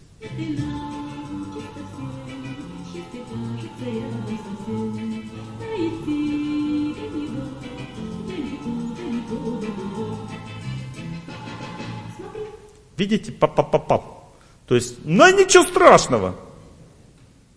Если женщина так настроена, дальше как она чувствует себя в жизни? Как она чувствует себя в жизни? Если она сильна к судьбе, она любит природу, она любит судьбу, говорит, э, счастье кажется рядом а дойти до него далеко, ничего страшного. То есть она настроена на жизнь правильно, как дальше, что в песне, как с ней будет ситуация происходить.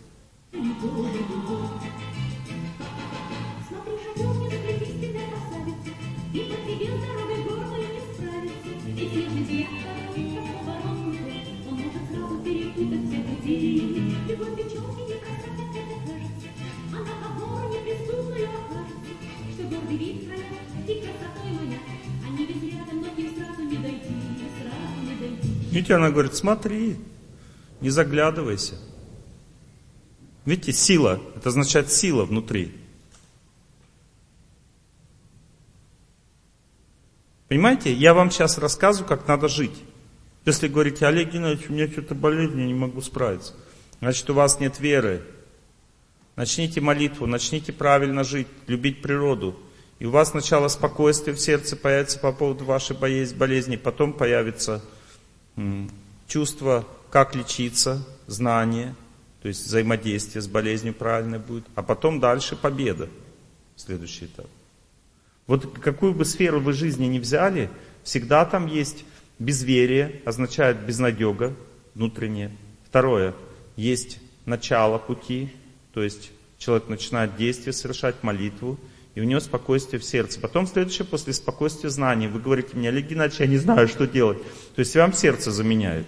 Я вам что делаю? Говорю, спокойствие в сердце. Говорю, все нормально, чего вы беспокоитесь? Да. И каждый думает, это индивидуально. Вот другому он бы не сказал, все нормально. Нет, я всем буду говорить, все нормально. Потому что первая стадия – спокойствие в сердце. Вторая стадия – знание. Третья стадия – спокойствие в сердце не вступило, знания не будет. Спокойствие от принятия идет. Вот я, мы сейчас лекция по, про, про принятие, понимаете? Надо все научиться принимать. Любовь после принятия идет. Это дальше, следующая стадия. Если человек любит что-то, он удачливым становится. Как вот, допустим, в Новосибирске стать удачливым человеком. Сейчас рецепт вам выпишу. Мой белый город, ты цветок из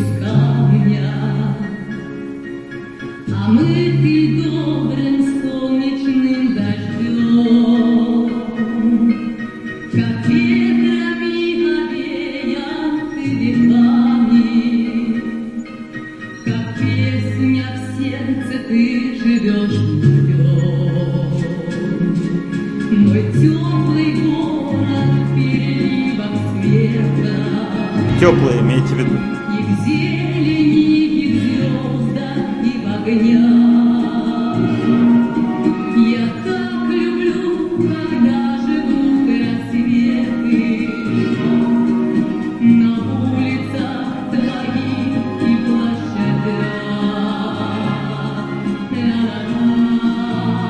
Все, у вас будет здесь все хорошо в этом городе.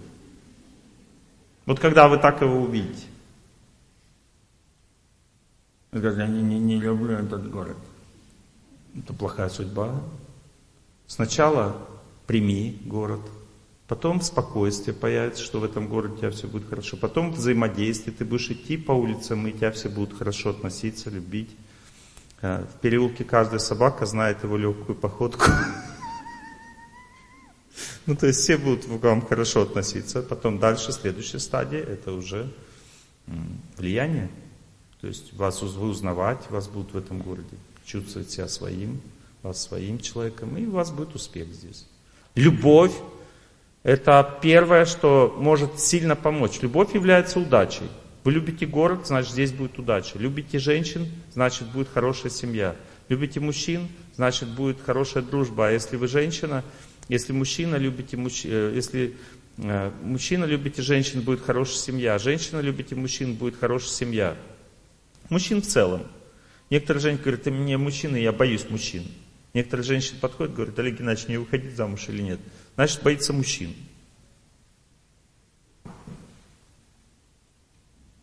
Все женщины боятся мужчин.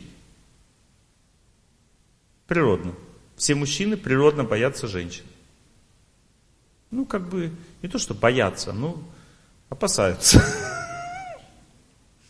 Опасно. Можно нарваться так, что мало не покажется. Но если мужчина уважает женскую природу, божественную женскую природу, он никогда не нарвется. Бог ему всегда поможет выбрать себе нормальную жену. Уважение является таким причиной этого. А уважать означает любовь к женской природе. Уважение это первая капля любви. Вторая э, капля любви это искренность, искреннее отношение к женщине. Может и наставником может быть для них даже, старшим. И третье э, это уже глубокое чувство в женской природе, уважение. Потом искренность, потом глубокое чувство. Также в мужской природе может быть такое. К старшим такое может быть. Уважение к старшим уже тебя поднимают. А если у тебя искреннее отношение к старшим, так они всегда тебя будут защищать в любую минуту. К младшим тоже, значит, ты можешь быть наставником. К природе, значит, у тебя не будет, э, природа никогда тебя не обидит. К лесу, любовь к лесу, лес не обидит.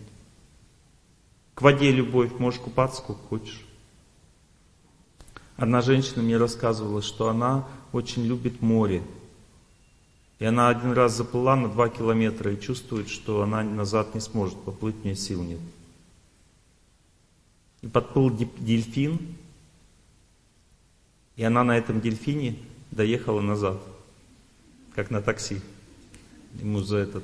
А потом она с ним познакомилась и еще крикнула, кричит, он всегда приплывает к ней. И с ним каталась потом по морю. И дальше за 10 километров уплывал. И он всегда ее доставлял назад. Она не боялась моря, потому что она его любила. И она знала, что она никогда там не утонет. Потому что это так и есть. Если женщина очень сильно уважает мужскую природу, никогда мужчина ее не обидит. Ни, никаких шансов. Даже бандиты не тронут ее. Я знаю одну женщину, к ней бандиты пристали, она посмотрела на них и говорит, давайте не будем ссориться. Они говорят, хорошо, хорошо, и пошли. Она уважительно очень к мужской природе. И они поняли, что они не имеют права касаться этой женщины.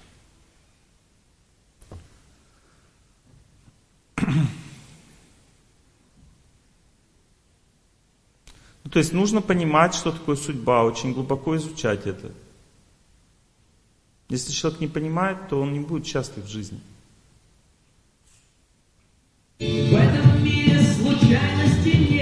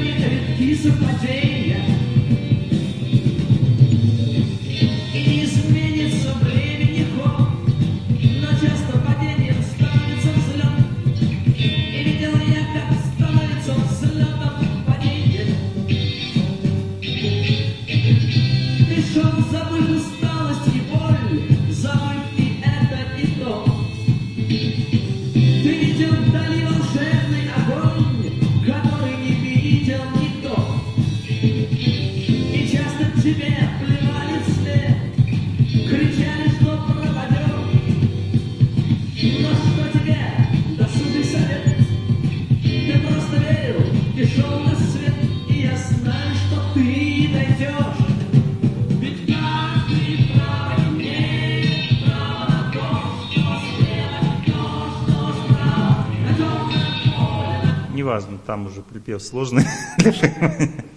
Понимаете, да, идею? Что если ты веришь, вот ты э, смотришь, допустим, муж ушел, и в сердце не вернется, это значит, что у тебя очень большой объем работы, только и всего. Потому что не может быть такого, чтобы он не вернулся. Если ты работу то проделаешь. А если даже он не захочет вернуться, потому что у него есть свобода выбора, тебе Бог даст еще лучше. И он потом пожалеет о том, что он не вернулся. Пожалеет, я вам гарантирую. Поэтому в этом мире нечего бояться совсем. Если человек обладает знанием, как устроен этот мир. Если вам кто-то что-то сказал, у вас сердце опустилось, и вы поняли, что вы не сможете, это значит, что вам дали неправильное знание. Допустим, вам врач сказал, что вы не вылечите эту болезнь. Расслабьтесь. Это значит, вам дали неправильное знание. Потому что даже если болезнь неизлечимая, такое может быть, что уже есть такое, что уже Бог печать ставит на этой жизни. Говорит, все как бы, тебе неизбежно придется уйти из жизни. То вместе с этим Бог также дает более высокое знание. Он дает знание о том, что сейчас надо делать, чтобы счастливым уйти в это, из этой жизни, так как смерти нет, потому что есть вечность только. Ты получишь бесконечную награду за то, что ты так уходил из жизни. И это даже будет лучше, чем если бы ты жил. Потому что некоторые живут, живут, а толку нет. А некоторые уходят рано и уходят так, как надо и идут в более высокое рождение. Потом их жизнь становится более успешной, удачливой. Таким образом, даже смерть не является преградой для счастья, если человек победил смерть. Смерть тоже можно победить. Как? Если человек чувствует свою следующую жизнь, он знает точно, что будет дальше с ним, и что эта жизнь для него очень благоприятна, то он не держится за это. Если вы реально это знание получили в сердце, вы не будете держаться за эту жизнь. Но это очень высокий уровень развития. Бог просто так это не покажет. Этого нужно заслужить этого. Итак, как мне побеждать судьбу? Есть э, два типа поступков, всего два. Один тип поступков это поступок в сердце, самый главный поступок. Поступком в сердце является настрой на чистоту или на святость. Как вы будете настраиваться, ваш вопрос. Вопрос вашего развития. Некоторые люди сами не могут настраиваться, им надо ходить в храм, надо читать книжки про святых людей. И это надо делать всем, в принципе. Читать книги про святость, ходить в храм, учиться чувствовать чистоту, святость, учиться чувствовать свет или то, что спасает человека. Учиться чувствовать возвышенность, чистоту, оптимизм, радость, веру, победу вот этот человек должен постоянно чувствовать, учиться, потому что это в жизни сильно не хватает. У нас постоянно рушится вера, надежда, любовь. Надежда умерла последней, да? В больницу попали вера, надежда и любовь. Сначала умерла любовь, потом вера, потом надежда. Понятно последовательность? Последовательность разрушения судьбы. Сначала человек любить перестает что-то, потом верить в это перестает, а потом у него надежда на это пропадает, и он расходится. Эти, это три стадии предупреждения, понимаете? Если ты что-то не любишь, значит, надо полюбить. Надо, значит, работать над собой, значит, у тебя судьба на тебя навалилась. Не то, что кто-то виноват, а просто судьба навалилась, победи ее. Судьба всегда что, что с человеком делает? она отводит от себя. Всегда, когда происходит какой-то удар судьбы, всегда судьба говорит, вон смотри, это из-за него. Или второй вариант говорит, ты сама виновата. И человек начинает думать, ой, я виновата, все плохо, я плохая, или он плохой. Но человек не может понять, что это просто судьба подействовала и все. И не надо думать, кто плохой, кто хороший. В это время надо просто ее побеждать. Судьба всегда плохая приходит для того, чтобы ее побеждать, а не для того, чтобы ломаться. И надо просто знать, как побеждать, а знание приходит на второй стадии или через старших. Если даже нет старших, вы начинаете слушать тех, кто молится, молиться с ними. Первая стадия спокойствия в сердце, вот событие, которое не изменилось. А вот спокойствие в сердце. И возникает тут противоречие. Событие плохое, надвигается. Почему же в сердце спокойно? А потому что судьба всегда нужна для того, чтобы ее побеждать. Вторая стадия влияния. Событие надвигается, но вы на него влияете. Вас как бы судят, под суд отдают, но вы видите, что в вашу сторону начали все настраиваться. Вы молитесь просто, делайте добрые дела. Это то, что побеждает судьбу. Три вещи побеждают судьбу. Молитва, добрые дела и аскезы. Аскезы мы вчера обсуждали, что такое аскеза. Добрые дела – это когда человек забывает про себя и начинает делать что-то не для себя и не для своих, а для чужих. И делать это бескорыстно, по-доброму. Вот, например, э, с какой стати вот эти вот ребята из клуба «Благость» вчера вас закидали шариками? У вас, мне последний уже как бы застрял во рту, мне кажется, у некоторых. Вот. Ну, с какой стати? Вот что, как бы, зачем им это надо? Может, им за это деньги платят? Нет. Может, а, это деньги с ваших лекций? Нет. Они свои деньги взяли, э, эти шарики накрутили, сами сделали. И еще сами не раздавали, а мне отдали, чтобы я раздал. Точно так же человек пришел, огромный букет цветов принес. И смотрите, сколько девушек да, получили из этого букета розы. Так? Зачем он это сделал? С точки зрения логики, безумие. Потратили деньги, теперь денег нет. А с точки зрения знания, это самый лучший поступок. Потому что когда человек совершает добрые дела, то у него смягчается судьба. Где бы она ни была, в любом месте, где она действует, она будет смягчаться от добрых дел. Ты добрые дела делаешь к людям, Бог тебе добрые дела делает. Называется личностные отношения. Так Бог всегда настроен очень категорично по отношению к нам.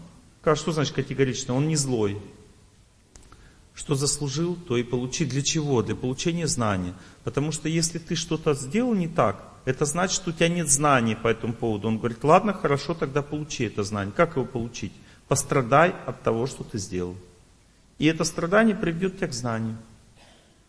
Вот все, кто сидят на лекции, они все пострадали. Прежде чем прийти на лекцию, нужно пострадать, иначе что здесь делать? И человек слушает, у меня и так все нормально, что я здесь сижу?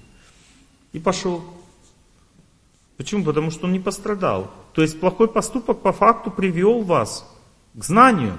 То есть вы совершили поступ, плохой поступок, пострадали, в результате пришли на лекцию. Классно же. Поэтому плохие поступки нужны. Это хорошо, это неплохо. Они приводят к тому, чтобы их не совершать потом. Не надо поэтому злиться на свою судьбу, говорить, что-то у меня ничего не получается, мне плохо. Это просто объем работы и все. А как его делать, я вам сказал. Три способа. Первый способ, самый простой, для тех, кто больше ничего другое не может делать. Называется добрые дела. Берите, делайте добрые дела. Какие добрые дела? Да любые. А, ну, что-то неудобно как-то. Да, неудобно. Добрые дела всегда делать неудобно. Почему? Ну, потому что надо над собой усилия совершать. Человек не может просто так добрые дела делать. Для этого нужно иметь силу внутреннюю. Добрые дела перечисляются.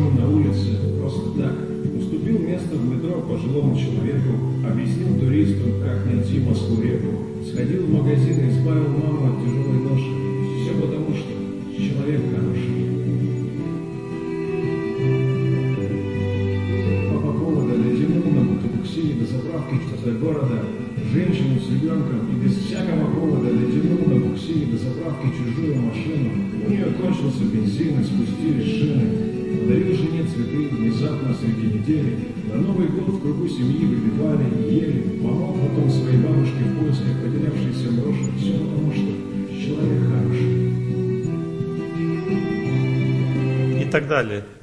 А вот второй вариант.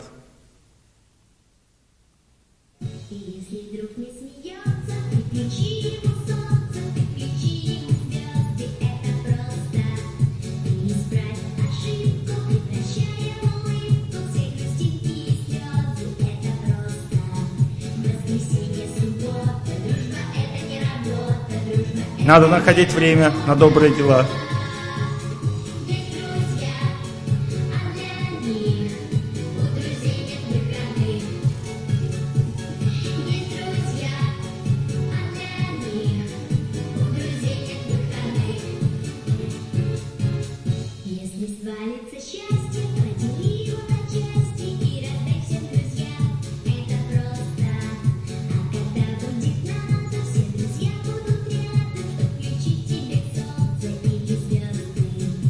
Вся система. Знаете, это называется добрые дела или дружба, хорошее отношение к людям.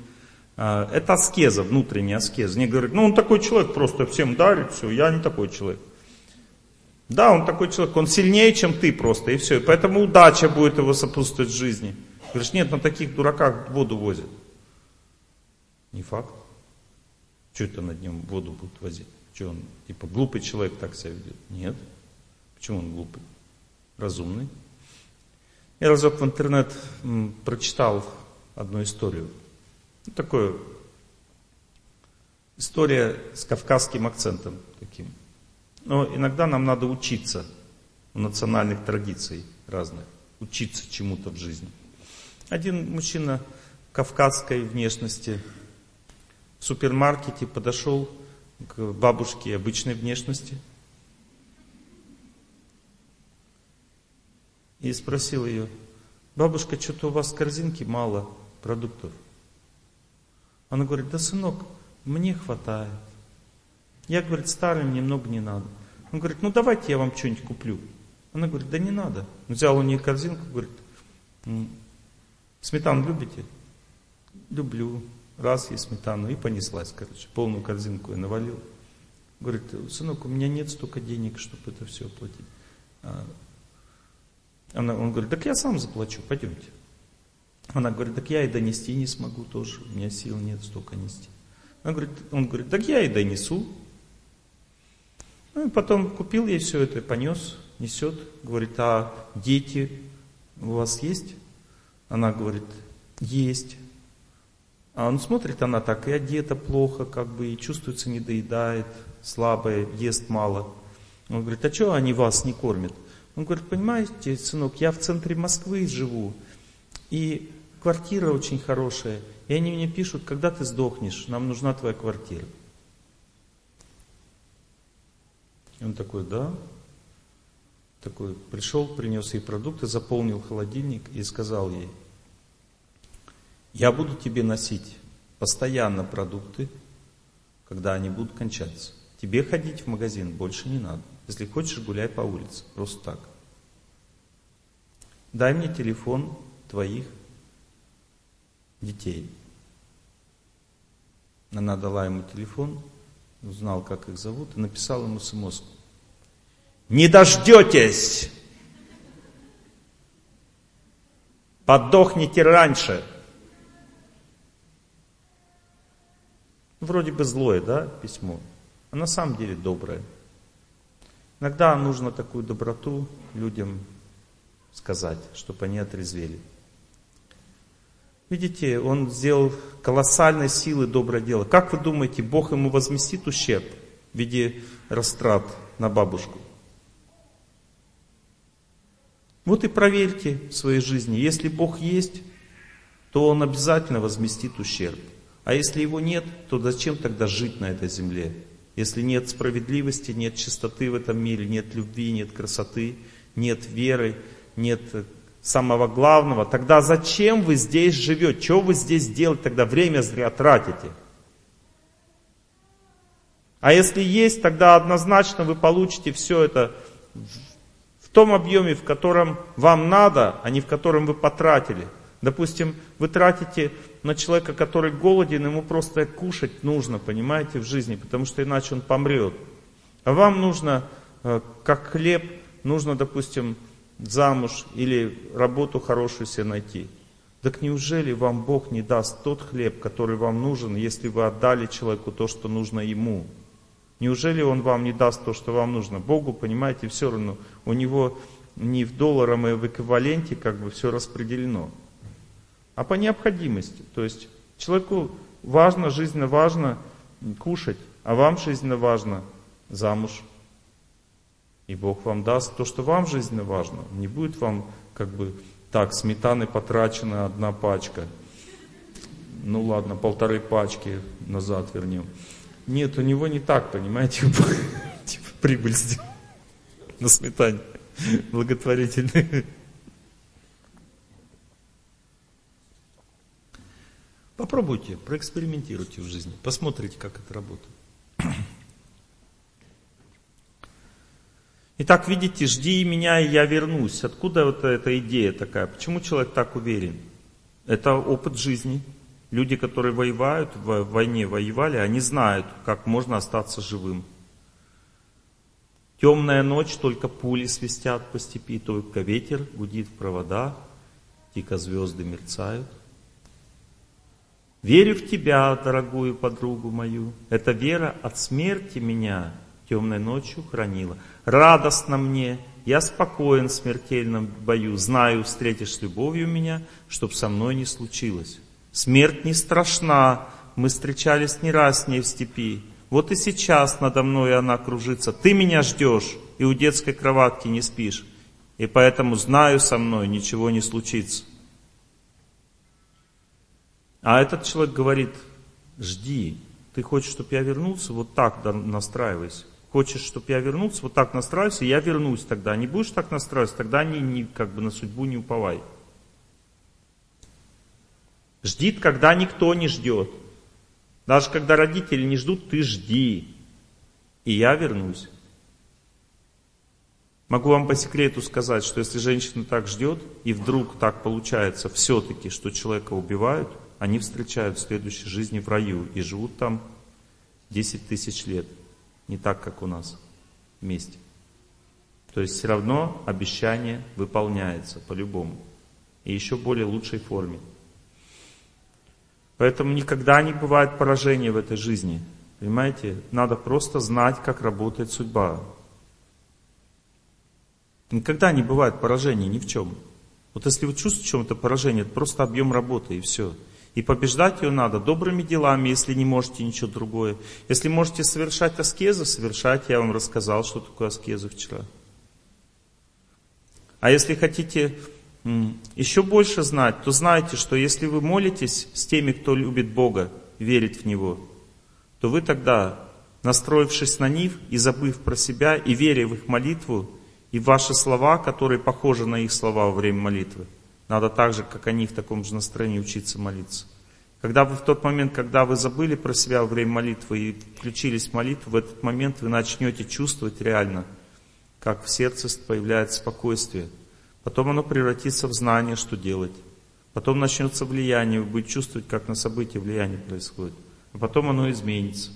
И это может первый раз пройти за год или за два. Вот вы год это все делаете, и у вас постепенно спокойствие в сердце формируется, потом влияние, потом изменение. Два года, возможно, первый раз вам понадобится это делать. Второй раз гораздо меньше, а третий раз еще меньше. И дойдет, что вы за несколько дней это все сможете сделать. Просто первый раз этот путь веры пройти сложно. Ну, кто из вас, допустим, возвращает мужа сейчас в? Спокойствие появилось, это честно? Появилось? Общаться начали? Начали. По-доброму, по-дружески. У вас к нему нет чувства, что он плохо поступил или есть? Нету. У него чувство, что он неправильно поступил. Плохое чувство к вам, что вы поступил неправильно. Все, диагностика проведена. Первый круг судьбы пройден полностью, второй наполовину. То есть наполовину означает, вы свою половинку прошли, теперь его осталась половинка – и он начинает вам высказывать, что все плохо, вы плохой человек. Когда вы пройдете его половинку, то вы хороший станете. Он перестанет вас ругать, а потом он начнет чувствовать, что он не прав. Это уже внутри него пойдет судьба прорабатываться. То есть вы 50% проделали пути уже. Осталось еще 50%. Когда 70 пройдете, вы уже узнаете о том, что он вернется. Или что не вернется. Но даже если вы узнаете, что он не вернется и проделаете полный путь, Бог вам даст еще лучше. И он пожалеет потом о том, что он не вернулся. Это то, что я видел много раз. Поэтому этот путь, который вы проделаете, он непобедим. Он всегда только в правильную сторону. Понимаете, когда человек уходит из семьи, он уходит в пустыню. Потому что нить незримую никто не имеет права разрушать. Бог ее держит и создает. Бог нас держит вместе. Я разрушаю, Бог наказывает. Если я хочу другую семью, я должен ее, эту нить, восстановить в своих молитвах, раскаяться. И может быть, если человек этот один, Бог мне предложит его назад, и я должен принять. А если он уже не один, значит Бог даст другого. Если люди думают, что я от одного человека к другому уйду, это полное безумие. От одного человека ты уходишь в пустыню. У тебя могут быть много других людей, но семьи не будет. Поэтому и надо всегда идти семью назад. Понимаете? И вы сейчас этот путь делаете, это гарантия, что у вас все будет хорошо в жизни. Гарантия просто. Нет никаких сомнений. Ну, видите, только два человека руку подняли из всех. Скорее всего, это означает, что у остальных у всех все хорошо. Хотя по статистике 50% в России людей сейчас не имеют семьи. Наверное, вы самые лучшие пришли. Наверное, все имеете семью, кроме двух вот этих человек. Это уже другой вопрос. Но я верю, что вы не такие. Как? А кто вернул, поднимите руку. О, уже больше. Шесть человек. Хорошо. Я рад за вас. Итак, мы говорим сейчас о психических трудностях. А, есть физические болезни, а есть психические трудности. Это тоже как болезни. Ну, то есть человек из-за них страдания испытывает. И все эти трудности означают просто объем работы и означают недостаточное получение энергии от человеческой энергии, от человечества, потому что Бог живет в природе, в людях и в храме, или в священных писаниях, ну, в вере. Понимаете, Бог живет в людях, и его жизнь в людях дает человеку что? Все виды успеха. И если человек чувствует Бога в людях, в разных направлениях их жизни, то в этих, во всех направлениях он будет иметь успех. Есть любимый город, есть страна, есть э, старшие, есть младшие, есть правительство, есть подчиненные. Когда человек ненавидит, сплетни слушает, он не получит никакого счастья. Ни от старших, ни от младших, ни от жены, ни от города. Ненавидит город, здесь все экология загрязнена, все плохо, здесь ужасный город, невозможно жить. Олег Геннадьевич, точно так и есть? Не сомневайтесь в этом. А другой скажет то, что в песне написано. А и он не будет думать об экологии, он не будет думать о том, сколько заводов, там, как, какая плотность населения, насколько здесь бедно или богато жить. Он не будет об этом думать. И этот человек получит от этого города все самое лучшее. Потому что в священных писаниях написано, что есть всего два типа мышления. И они могут человека бесконечно объединяться по-разному. Один тип мышления всегда приносит человеку только победу и счастье, а второй только поражение. Первый тип мышления называется вера, а второй безверие. И эти два типа мышления у насекомых сравнивают с мухой и пчелой. Пчела, она вообще даже не хочет замечать плохое. Она летит только на нектар и пыльцу, то есть на, на любовь внутри растения. У растения любовь превращается в нектар и пыльцу. Пчела собирает все это и полетит в улей. Она всегда это отдает другим пчелам. А когда она устает, она начинает кушать этот же нектар и пыльцу там в улей и облепляет, вся как бы облипает этим всем. Он же липкий, счастье прилипает быстро. Другие пчелы его, ее облизывают, там, и она потом летит дальше. И так пчела живет, и она даже не замечает, как она уходит из этого мира. То есть она постоянно нацелена на счастье. Это прогрессивная форма жизни насекомых. Но есть еще мухи. Мухи, она, они всегда видят все самое плохое и всегда очень сильно мешают быть счастливым. Вот если я, допустим, читаю молитву, и в комнате есть хотя бы одна муха, она обязательно будет мешать мне молиться. И будет садиться туда именно, где я восприму это.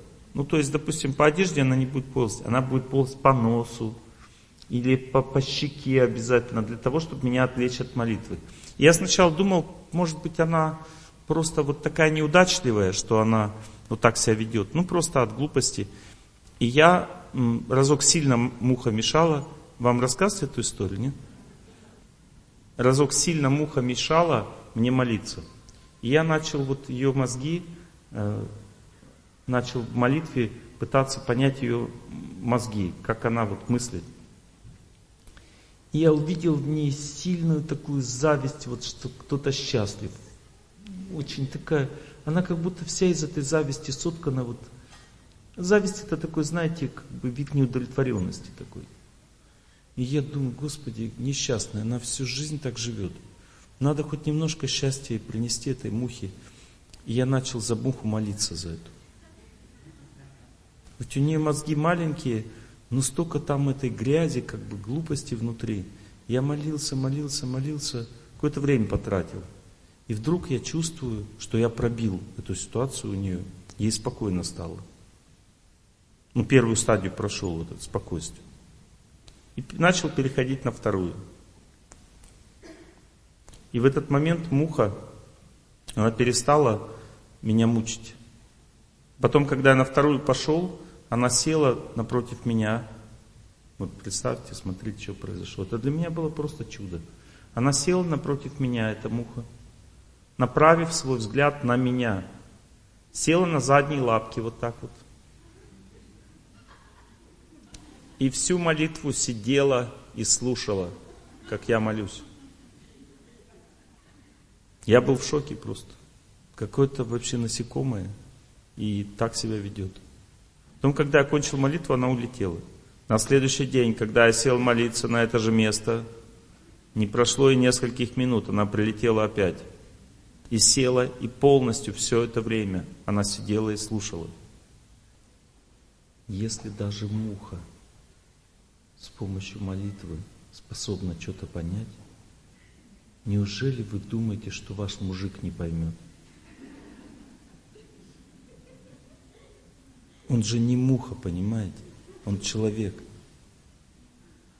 А человек это звучит гордо. Поэтому ни в чем не сомневайтесь. Бог, наверное, специально мне показал этот случай, чтобы я вас убеждал по поводу ваших близких. Я вам точно говорю, что у него мозги лучше, чем у мухи, вашего мужа, или вашей жены, или вашего сына. Поэтому просто смело проходите этот путь. Проходите смело этот путь, не бойтесь. Работы над, над собой не бойтесь, потому что судьба всегда, когда человек вступает в работу над собой, она всегда ему шепчет в ухо, у тебя ничего не получится, это безнадежная ситуация. Оставь эту ситуацию, ты не можешь. Ты не можешь встать рано с постели, ты хочешь спать. Ты не можешь не поесть, жри. Ты не можешь не смотреть этот дефектив, смотри.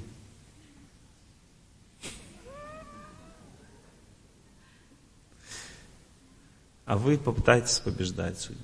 Думайте о Боге, думайте о молитве, включайте духовную музыку, духовные песни. Они так привлекательны, но чтобы их слушать, нужно сначала над собой усилия совершить. Только первое усилие. И всегда это первое усилие называется путь к жизни от смерти. Вот смотрите, у человека есть желание умереть. Когда вы хотите подольше поспать, это желание умереть. Когда вы хотите попозже лечь спать, это желание умереть. Когда вы хотите обожраться на ночь, желание умереть. Когда вы хотите бросить жену, желание умереть. Когда вы хотите побить ребенка от злости, желание умереть. Когда вы хотите поругаться с другом, желание умереть. Когда вы хотите наплевать на страну и на правительство, желание умереть. Когда вы хотите наплевать на все, это желание умереть. А когда вы хотите победить это все, это желание жить. И желание жить трудно в начале. Очень трудно представить, как я буду думать хорошо об этом городе, об этой природе. У нас экология плохая, Олег Геннадьевич. Сейчас вам расскажу про экологию. Я часто читаю лекции в Москве. Прямо в центре Москвы э, меня поселили в гостиницу, смотрю, рядом есть какой-то лесок, прямо в центре Москвы, небольшой там какой-то. И там есть озеро. В этом озере никто не купается, потому что там м, грязь, вот, вот встаешь туда и проваливаются ноги. Примерно по колено, сразу грязь. И там идут пузыри из этой грязи. Там лягушки квакают, и рыбки плавают маленькие. Все гуляют возле озера, никто не купается. Я пошел в озеро купаться. Пузыри пошли из воды.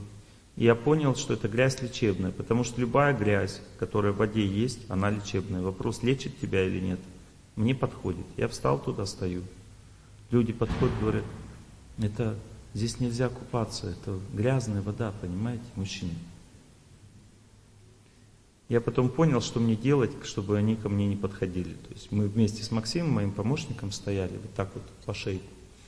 Мужчина подошел, смотрит на нас, смотрит. Такой, хотел сказать, ну что все до этого говорили. И мы такие.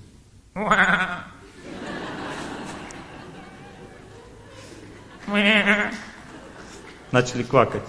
Он посмеялся, пошел дальше. Он понял, что бесполезно говорить, что это просто лягушки. А мы солнце получали, воду в центре Москвы прям, где все отравлено. Понимаете, для тех, кто видит чистоту, ничего не отравлено. И мы от этой воды получили только самое лучшее. Понимаете, только самое лучшее. И от продуктов можно также получать самое лучшее. Но это не значит, что надо есть то, что вы знаете, что плохо на вас влияет. Надо стараться есть то, что лучше. Но если нечего есть, то ешьте то, что Бог дал. Но ешьте в правильном настроении. Лучше всего освещать эту пищу надо.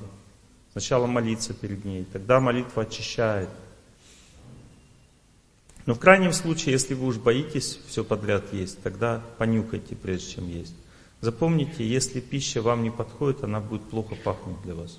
А если подходит, хорошо. Именно по запаху можно определить, не по вкусу. Вкус обманчив.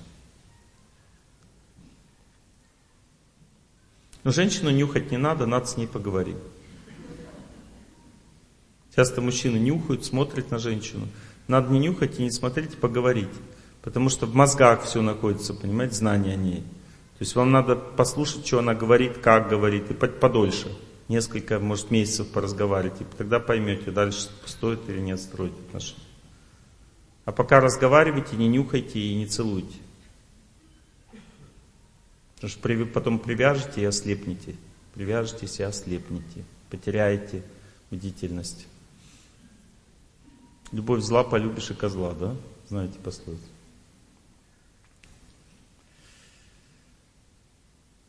Итак, есть разные состояния у человека в сердце. Допустим, депрессия, стресс, непреодолимое чувство препятствия, чувство, что ничего не получится. Все это просто разные стадии объема работы и все. Вот, допустим, депрессия это означает, что судьба сильно навалилась и разрушила волевые функции человека. Ну, то есть потерял веру человек. Вот человек вообще не может даже никак с этим ничего сделать. Допустим, у него депрессия по поводу его вредной привычки, там, курения там, или алкоголизма. Но, но это невозможно. Все, что вы, Олег Геннадьевич, говорите, я не могу это делать, у меня нет сил. Хорошо. Тогда идите в храм и получайте силы. Слушайте лекции и получайте силы. Маленький ребенок, он просто сосет сисю. Он еще ничего не делает. Он просто какает и писает и сосет сисю. И все. И он наполняется силой. Потом он начинает эту силу тратить со временем. Понимаете? То есть человек сначала должен наполниться. Если вы чувствуете, что у вас депресняк, нет сил, все плохо, вы не можете с собой работать, хорошо слушайте лекции. Наполняйтесь силой. И в какой-то момент появится энтузиазм, тогда начните делать. И первое время вам будет казаться, что это все как-то для меня не мое. Вот э, девушка пробежалась первый раз, мне задала вопрос, я увидел на ее лице, что ей как-то это не очень понравилось. Да, так и будет первое. Понравилось? Нет. То есть первое ощущение будет такое. Ничего не будет, продолжайте. Придет время, вы полюбите деятельность, которая приносит вам счастье и здоровье. Поймете ее, зачем она нужна. Научитесь молиться со временем. Если вы говорите, я начинаю молиться, слушать тех, кто молится, ничего не слышу, ничего не понимаю, у меня ничего не получается. Продолжайте. Все получится. Нет сил, идите в храм. Не можете идти в храм, слушайте лекции. Не можете слушать лекции, поплачьте, что я такая несчастная. Помолитесь Богу, просто поплачьтесь Богу, что Бог, дай мне возможность слушать лекцию. Но я совсем дура, я даже лекции слушать не хочу. Хорошо, Бог даст возможность слушать лекции. Слушайте лекции, наполняйте силой. Лекции приведут в храм, в храме получите энтузиазм. Дальше все постепенно разовьется. Потом появятся возможности преодолевать препятствия. Депрессия пройдет, станет нормальная жизнь. Потом постепенно спокойствие в сердце, влияние на ситуацию, победа. Вот так человек во всем должен жить. Он не должен позволять себе э, попадать в плохую, плохое настроение. И даже если вы будете жить правильно, наступит время, когда вам станет плохо опять.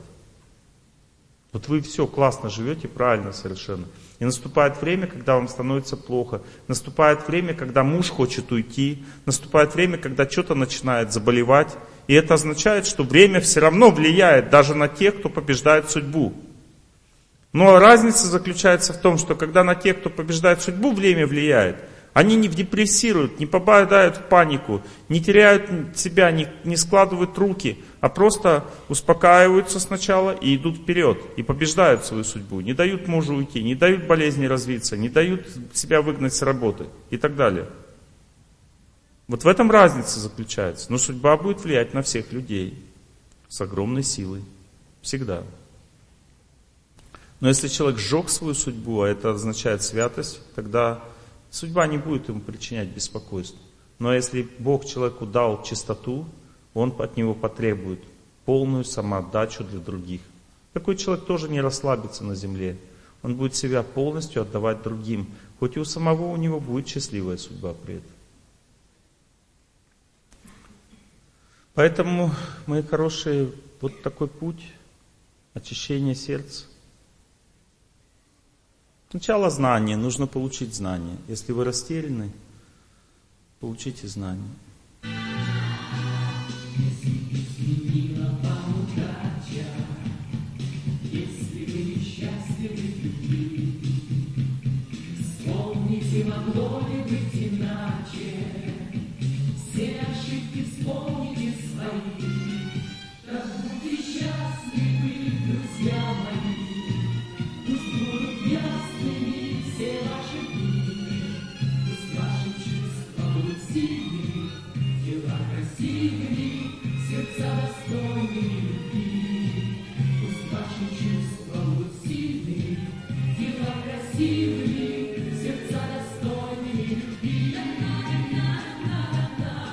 Единственное, что нужно человеку в этой жизни, это вера. Она соткана из энтузиазма, позитивного мышления, видения чистоты и красоты во всем, с чем он соприкасается. И стараться нужно к грязи и всему плохому относиться твердо, но спокойно. Не позволять, но и не включаться. А если нужно победить, плохое побеждайте. Если кто-то уводит жену, надо смело победить этого человека. Не бояться вмешиваться в эту ситуацию. Бог разрешает вмешиваться. Уводит жену, сделай ему точный массаж лица. Даже если тебя посадят на две недели, ты будешь счастлив там сидеть. Потому что ты сделал то, что Богу угодно, понимаете? Если кто-то оскорбляет старших, сделай ему массаж лица. И Бог будет счастлив, даже если тебя за это оштрафуют там, или еще что-то сделают с тобой. Но чаще всего даже этого не происходит. Потому что когда разбираются, что произошло, считают, что все нормально. Понимаете? То есть есть Богу угодные поступки. Это крайний случай. Не то, что всех надо бить вокруг там, Это крайне, бывают крайние случаи, понимаете? Допустим, человек, защищая Родину, может убивать людей, но он не убийца при этом. Человек, который защищает Родину, он потом после смерти попадает в рай всегда. Он очищает себя от злых поступков, от дурных. Всегда есть хорошие поступки, есть плохие. Человек должен стремиться к хорошему, хорошим поступкам. Надо изучать, что это значит. Это знание бесконечно по своей природе. Можно развиваться всю жизнь, но для этого и нужна жизнь, чтобы человек развивался. Не для того, чтобы накопить на, на квартиру, на машину. Для развития нужна жизнь. И это развитие приводит к чему? К счастливой жизни. Много любви в отношениях, много глубины, много честности, много чистоты, много радости. И жизнь становится прекрасна в результате. Давайте на примерах вашей жизни обсудим эту тему. Мы говорим сегодня с вами о трудностей судьбы, как они влияют на здоровье человека, его характер. Как трудности влияют на здоровье и характер? Они ломают здоровье, ломают характер. А человек должен противостоять этому, не должен верить, что вот так и должно быть в его жизни. Не должен в это верить. Должен противостоять. Как противостоять? Сначала копить силы от природы, взаимодействие с природой. Потом, когда силы появились, эти силы отдавать людям, служить людям, не бояться людей, служить им. Как можно? Везде и всегда можно служить людям. Но нужно преодолеть препятствия. Я когда летел в Новосибирск, я подал э, паспорт девушке, которая, женщине, была ночь уже, и она устала от работы. Она сидела, ну, как бы, лет 40 ей такая уже в возрасте, устала от работы. Ну, и она так там оформляла все. Я преодолел вот это чувство, что как бы она устала, ну и Бог с ней пусть сидит там, смотрит как-то кисло, ну и пусть киснет себе, как люди обычно думают. Я преодолел это чувство и говорю, пускай у вас рабочая ночь ваша пройдет счастливо, ей говорю. Хотя она не слушает, не знает меня. И она такая, знаете, так прямо вот, ух, такая, так, ей хорошо стало, обрадовалась, такая, смотрит на меня. И у вас пусть полет будет счастливым. Она могла даже так и не сказать, а просто вот как-то удивиться, что такое бывает, понимаете? Надо быть смелым в отношениях всегда. И разок бегу, э, навстречу идет человек. И я ему улыбаюсь, этому человеку. И он такой начал вспоминать, где, где он со мной контактировал. Что-то ну, улыбается, наверное, знакомый какой-то. Не вспомнил, но заулыбался тоже.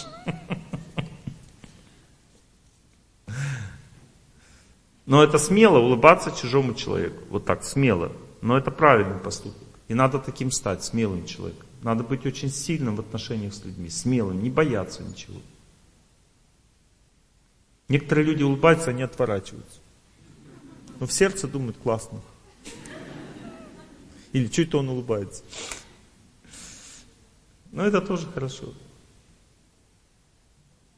Улыбка означает удача. Когда а, это астрология говорит, когда ты встречаешь человека, который тебе радостно улыбается, это знак, добрый знак в жизни. Удача, значит, тебе будет сопутствовать удача. Станьте добрым знаком для всех.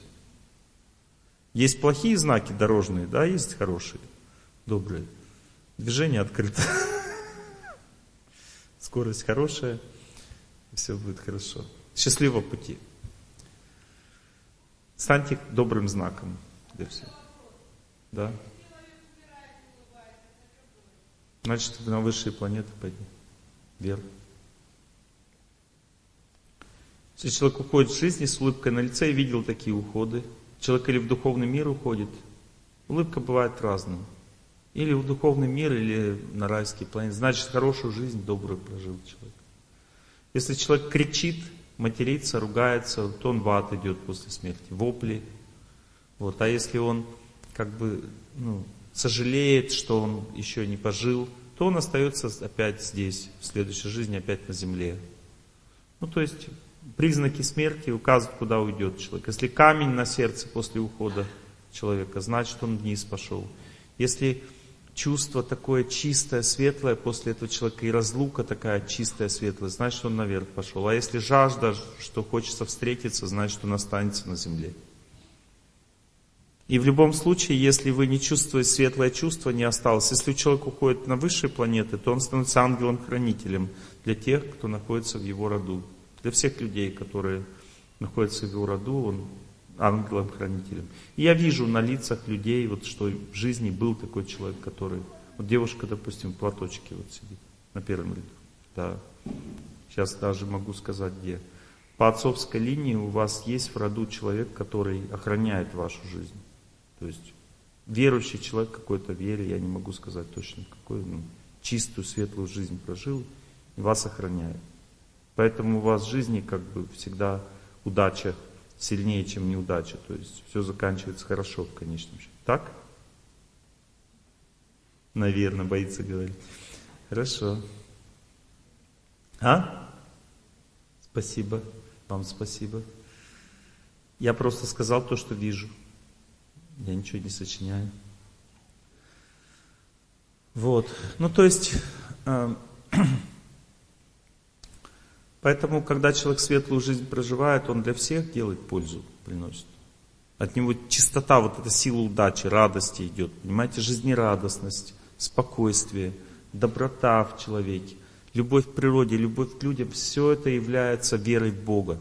То есть все это проявлением чистого и доброго, понимаете, правильного проявления. А когда человек разочарован, в плохом настроении находится, плохо относится к людям, не верит в них, ненавидит человека, злится на него, неважно, что человек совершил, это все проявление зла и разрушения.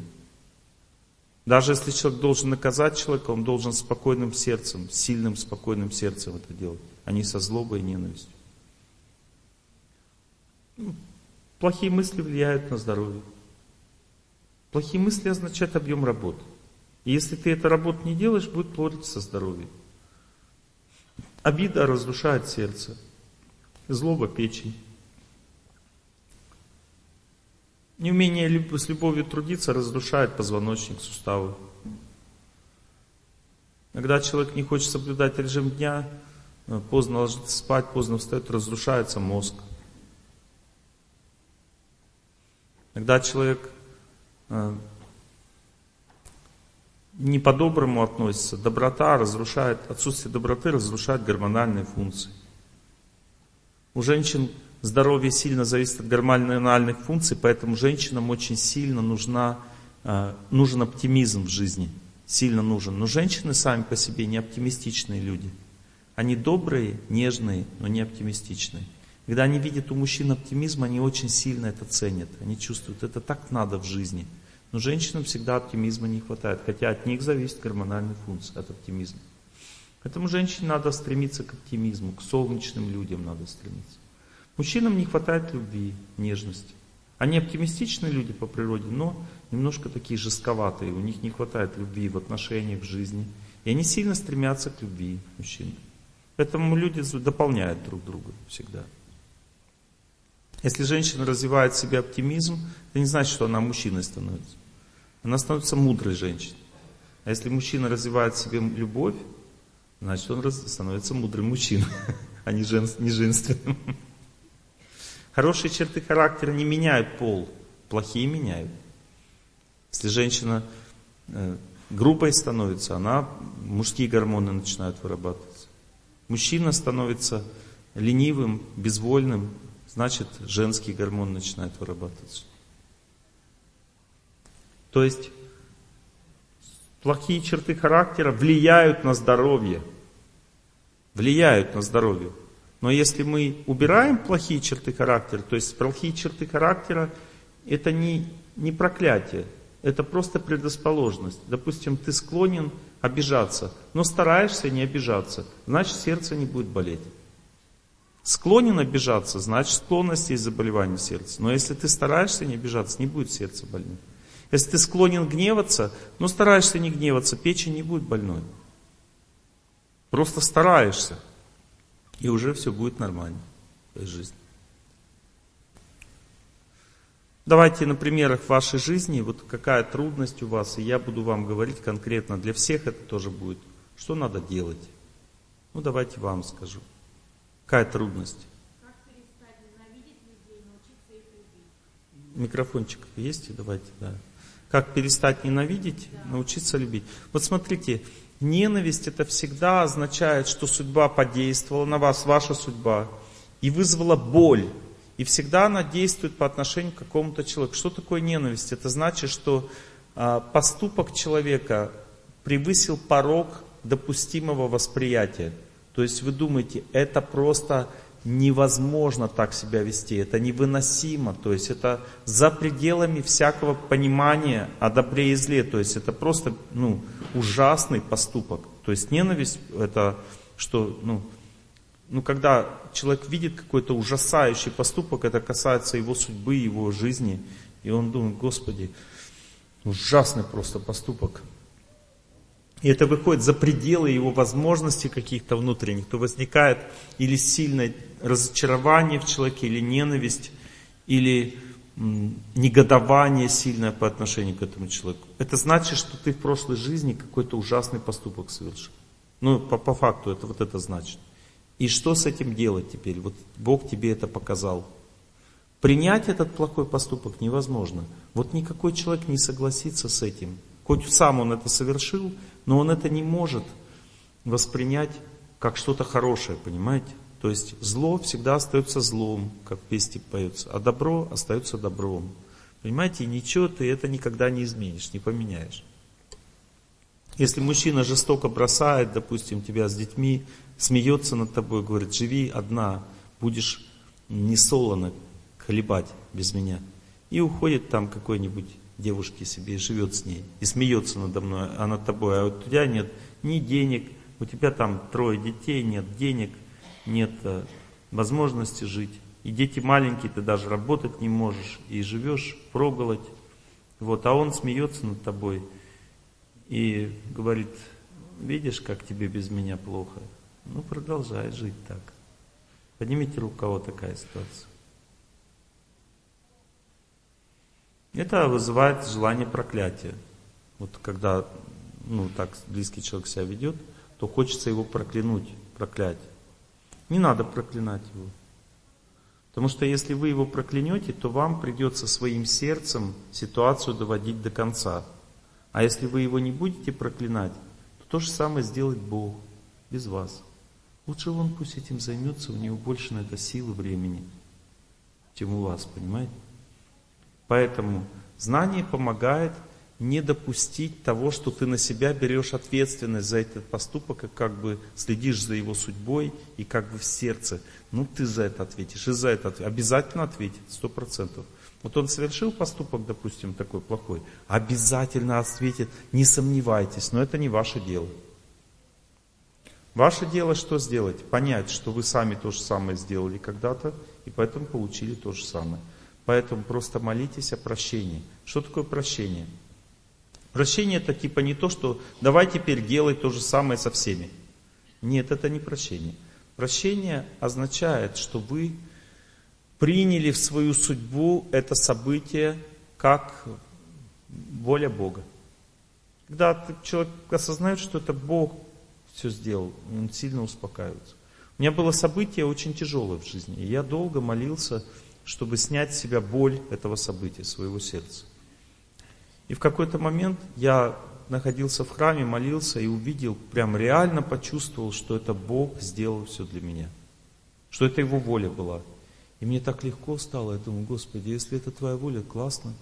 Что тут такого плохого? И сразу у меня снялась вся боль, все ощущения, все плохие. Я просто вот потерял всякое чувство плохое по поводу этого события, оно закончилось навсегда, это чувство плохое. Все. То есть Господь так сделал, то есть это не зря все произошло. Мы когда в молитве это осознаем, боли, страдания и ненависть и злоба проходят в сердце благодаря вот этой молитве. А молитва означает настрой на Бога и попытка, попытка убрать из сердца вот это чувство плохое. Ты просто молишься, думаешь о Боге и попытаешься убрать из сердца чувства, в какой-то момент раз Господь тебе говорит, все это правильно, не волнуйся. Все это правильно, все, что произошло. Так тебе нужно в жизни. Тебе легко становится сразу. Ты когда почувствуешь от Бога вот этот сигнал, сразу раз все. Потому что человек страдает только от несправедливости. Он не знает за что, не понимает.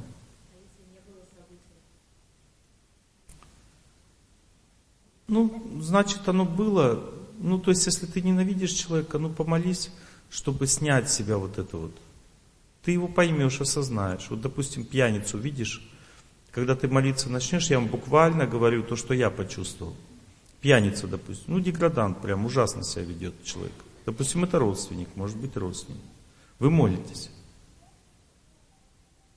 И что в молитве вы видите? Что человек просто не может по-другому жить, что очень слаб, у него много мало сил, у него такая тяжелая жизнь, потому что не хватает знаний в жизни, понимания, как жить. Он очень слаб. И у вас сожаление, просто желание благословить, помочь этому человеку возникает, но не возникает злобы. Точно так же к любому человеку. Злоба превращается в знание, почему он так ведет. Собака бывает кусачей только от жизни собачьей. Понятно? Ну, как бы понятно, но жизнь-то нормальная, просто люди раздражают. И у меня работа такая с людьми связана. Я вроде бы им улыбаюсь, вроде бы с ними ласково разговариваю, но все равно они видят, что это не искренне, что это наиграно. А я не могу вот эту искренность себе развить, воспитать. Это другой вопрос совсем. Другой вопрос. Я не конкретного человека имею в виду, я имею в виду... Другой, это другой вопрос. Это другой вопрос. Олег Ген, это... Тихо, тишина в студии. Это другой вопрос. Это вопрос такой. Олег Геннадьевич, я на природу выхожу, я как бы понимаю, что она хорошая, красивая, но не чувствую то, что вы говорите. Это означает стадии развития просто. Мы все тупые, понимаете, как бы. Нам очень трудно все почувствовать. Но надо просто продолжать.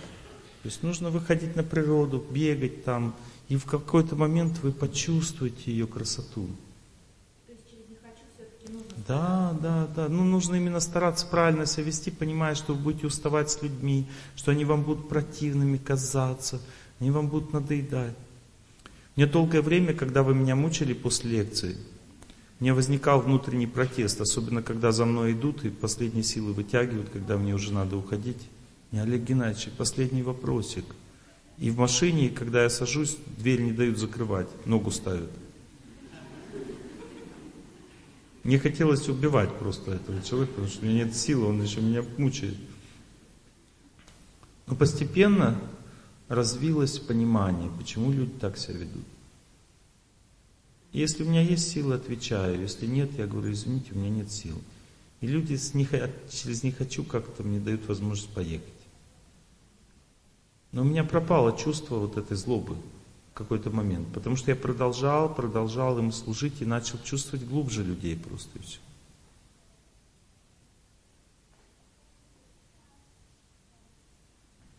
Есть еще один момент. Всегда делайте для людей все, что можете. Когда не можете, не делайте. Но делайте это честно. Вот когда вы будете делать все, что можете, спасибо вам большое. Когда вы будете делать все, что можете, у вас не будет сожаления сказать им не могу больше. Все. Понимаете? То есть вы продаете, да, что-то для людей делаете? Нет, у меня администраторские функции, я встречаю людей, то есть улыбаюсь, э, провожу далее. То есть я как бы лицо Есть, есть такой фитиль, а, там играет а, актер а, Носик, в ресторане дело происходит. Он такой бегает за всеми, такой заботится, такой. И когда у него уже нет сил, такой, он уходит в другую комнату, там у него манекены сидят, и он им начинает кидать тарелки в лицо, там, размазывать им по фейсу там всю пищу там. И хочешь покушать? На тебе там котлета ему. И вот там такой раз, хух, и такой опять улыбается. Такой. Но я думаю, этот метод не самый лучший. Поэтому это юмор. Вот, я думаю, что восстанавливаться надо. Когда твоя специальность связана с любовью к людям, нужно учиться и глубже понимать. Просто глубже относиться к людям, по-доброму. Уже это женская природа. Ну, хотелось бы, значит, оно будет рано или поздно. Будет обязательно. Оно углубляется постепенно. Все равно вы уже искренне, более искренне, чем были в начале, правда? Раньше вообще им не улыбались, да? Сейчас улыбаться начали. Ну да. Все будет развиваться дальше постепенно. До бесконечности идет развитие человека. Можно даже не улыбаться людям, они вам будут улыбаться, когда вас смотрят. Если у вас будет любовь к людям в сердце, может даже не улыбаться им. Они будут вас видеть и улыбаться в ответ.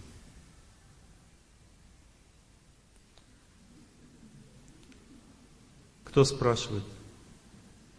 Моя хорошая, надо читать вашу молитву вам. Услышали меня? Какая у вас молитва? Ну как вы не знаете? У вас есть ваша молитва, вот ее и читайте. Чужую читать не надо. Запомнил? А если нет вашей, подумайте, какая ваша, и читайте ее. Найдите ее в своем сердце. Как девушка спрашивает, за кого мне выходить замуж, Олег Геннадьевич? Я говорю, за своего человека выходите.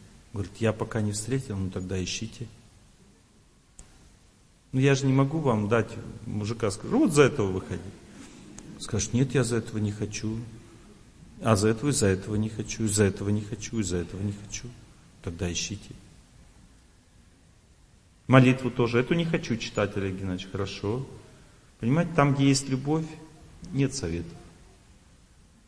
Молитва истекает из любви. Вот вы любите такую веру, такую молитву, и никто не сможет вам ничего навязать другое. А если сможет, значит вы неправильно поняли, как этот мир устроен. Что человек любит, то и молится, с тем и живет.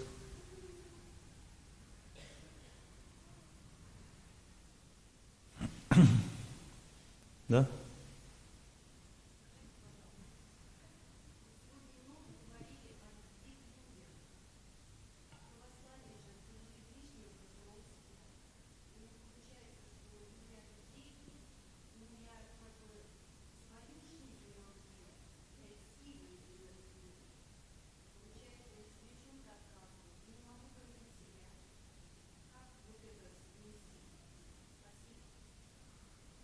То есть вы настолько сильно их любите, что они вам надоели уже, да? Это не любовь называется, это заискивание. У женщины есть такое качество, она как бы, ну, из э, какого-то доброго чувства, она как бы ей, ну, как бы делает добрые дела вот из такого вот, ну, потому что она сама по себе деликатная по природе. Она вот делает людям что-то, потому что она деликатна, вот у нее природа такая деликатная. Но лучше бы не приставали. Правильно. Вот, например, об этом говорит мультик «Винни-Пух и Пятачок». Пятачок такой деликатный, как бы он все Винни-Пуху отдал. Но он не хотел в сердце на самом деле. Ну, просто он был деликатный и отдавал, потому что вот, ну, ну так надо. Вот, вот отдавал и так надо. И он, и он, Пятачок, потом про себя думал, какой я любвеобильный вообще. И этого Винни-Пуха, так накормил, что он даже в дверь не смог пролезть. Это не любовь.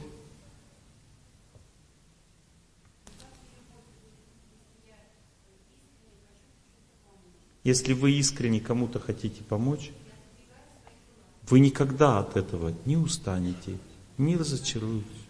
А? А что тогда, в чем проблема?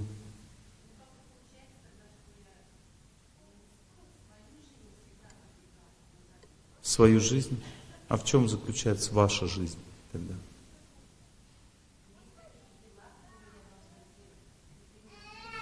Например? Ну, замечательно, будьте с родными тоже, отвигайте себя и будьте с ними также. В чем проблема? Если человек живет не для себя, он счастлив, у него нет проблем никаких, он наполняется силой от этих людей. Мне один человек говорит, а знаете, Олег Геннадьевич, что когда вы лечите других, вы им отдаете свое здоровье? Я говорю, знаю. Ну, значит, оно у вас скоро кончится? Я говорю, нет. Почему? Потому что когда я здоровье свое отдаю, мне его возвращает еще в лучшем виде Господь. И человек, который по-настоящему бескорыстно всех лечит, он получает десятикратное здоровье. Понимаете, когда человек отдает искренне людям себя, он получает искренне от Бога силы на всех, и на родственников, и на себя, и все получает. А если это не искренне, он просто истощается, и все. Вот в этом разница. Да.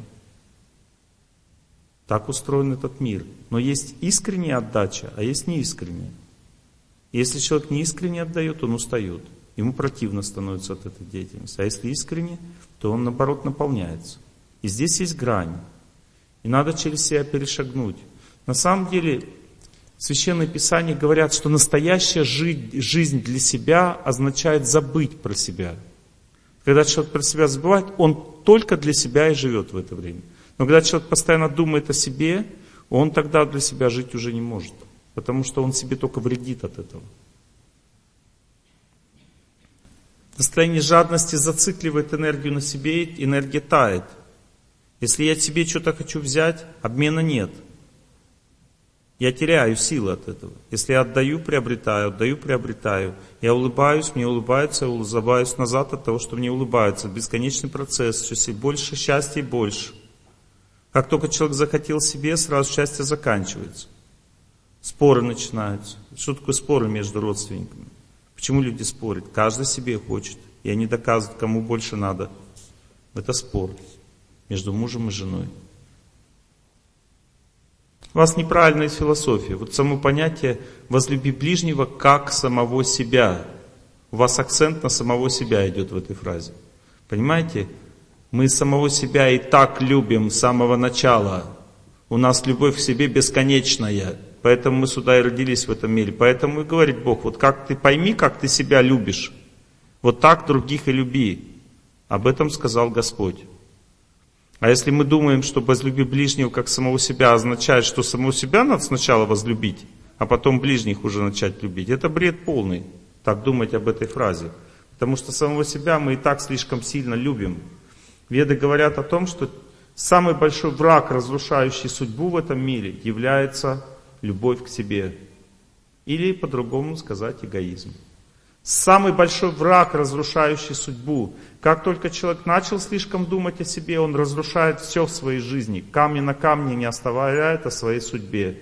Как только начинает думать о других, заботиться о других, он начинает изучать, как это правильно делать, потому что еще не просто заботиться о других правильно. Потому что забота состоит из двух частей. Одна часть это служение, другая наказание. И когда ты под добрым сердцем наказываешь, это тоже забота. Понимаете? Любовь из двух частей состоит. Но любовь к себе – это эгоизм, он разрушает судьбу, разрушает жизнь. Женщина в отношениях думает о любви к себе, о себе думает, а разрушает отношения с мужем. Это говорят, любовь к себе является неугасающим, пылающим огнем, разрушающий судьбу человека. И Человек должен победить этот огонь. Но уважение к себе это совсем другое дело. Это не любовь к себе. Сейчас объясню. Например, человек сделал доброе дело, и у него в сердце спокойно. Слава Богу, что я сделал это дело. Это называется уважение к себе. А если он сделал плохое дело, у него в сердце, я не должен был это делать, это тоже уважение к себе. Не то, что я хороший по-любому, понимаете, что бы я ни сделал. Если плохое сделал, порицай себя, это уважение к себе. И ты будешь уважать себя за то, что ты порицаешь. Но на самом деле, если говорить глубже, человек не может сам с собой строить отношения. Отношения он строит в это время с Богом. Когда за плохой поступок мы себя порицаем, на самом деле мы соглашаемся просто с совестью. А совесть это представительство Бога в нашем сердце. И совесть говорит, это плохой поступок, ты чувствуешь это, и ты говоришь, да, Спасибо, Господи, я согласен. И ты начинаешь уважать себя, потому что Бог тебя за это уважает. А ты думаешь, что ты сам себя уважаешь. Понимаете? Нет, сам, самооценки нет, в этом мире не существует. Оценки себя не существует, это Бог нас оценивает из сердца. А есть самовнушение. Нет, я все равно хороший. Нет, все равно хорошо поступил. Вот самовнушение разрушает человека. Вот такое вот. Я хороший по-любому, что бы я ни сделал. Это не самооценка. Вернее, это самооценка, но она разрушает человека. А вот правильно не, не оценивать себя. Совесть о тебе все скажет. Посмотри в свое сердце, ты хорошо поступил или плохо. Но не лукавь.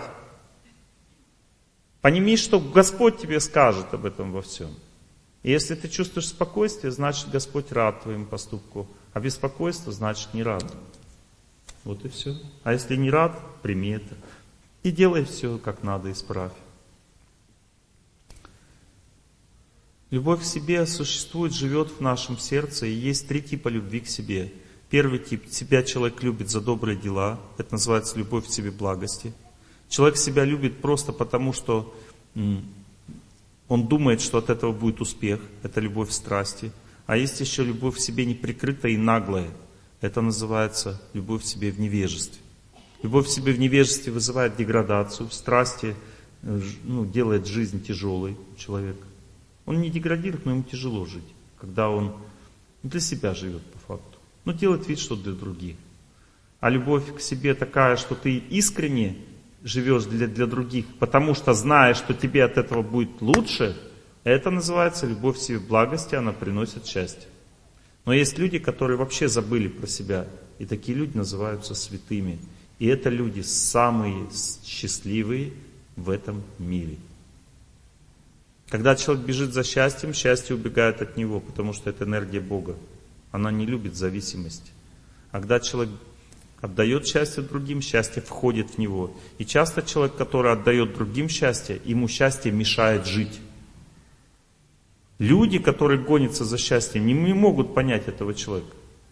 Когда человек отдает себя до отказа, до этого же отказа счастье наполняет его. Когда счастье человек наполняет до отказа, у него, ему так хорошо становится, что он теряет возможность делать добрые дела. Состояние называется трансом. Человек в трансе не может даже слова сказать. Он просто испытывает огромное счастье, и он не может в это время делать добрые дела, потому что у него функции теряются.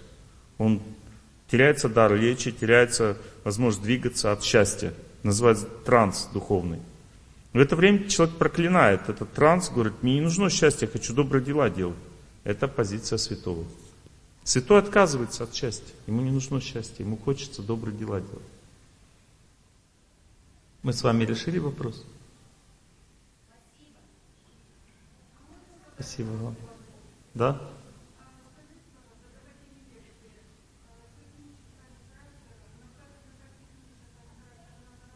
Супер вопрос, супер.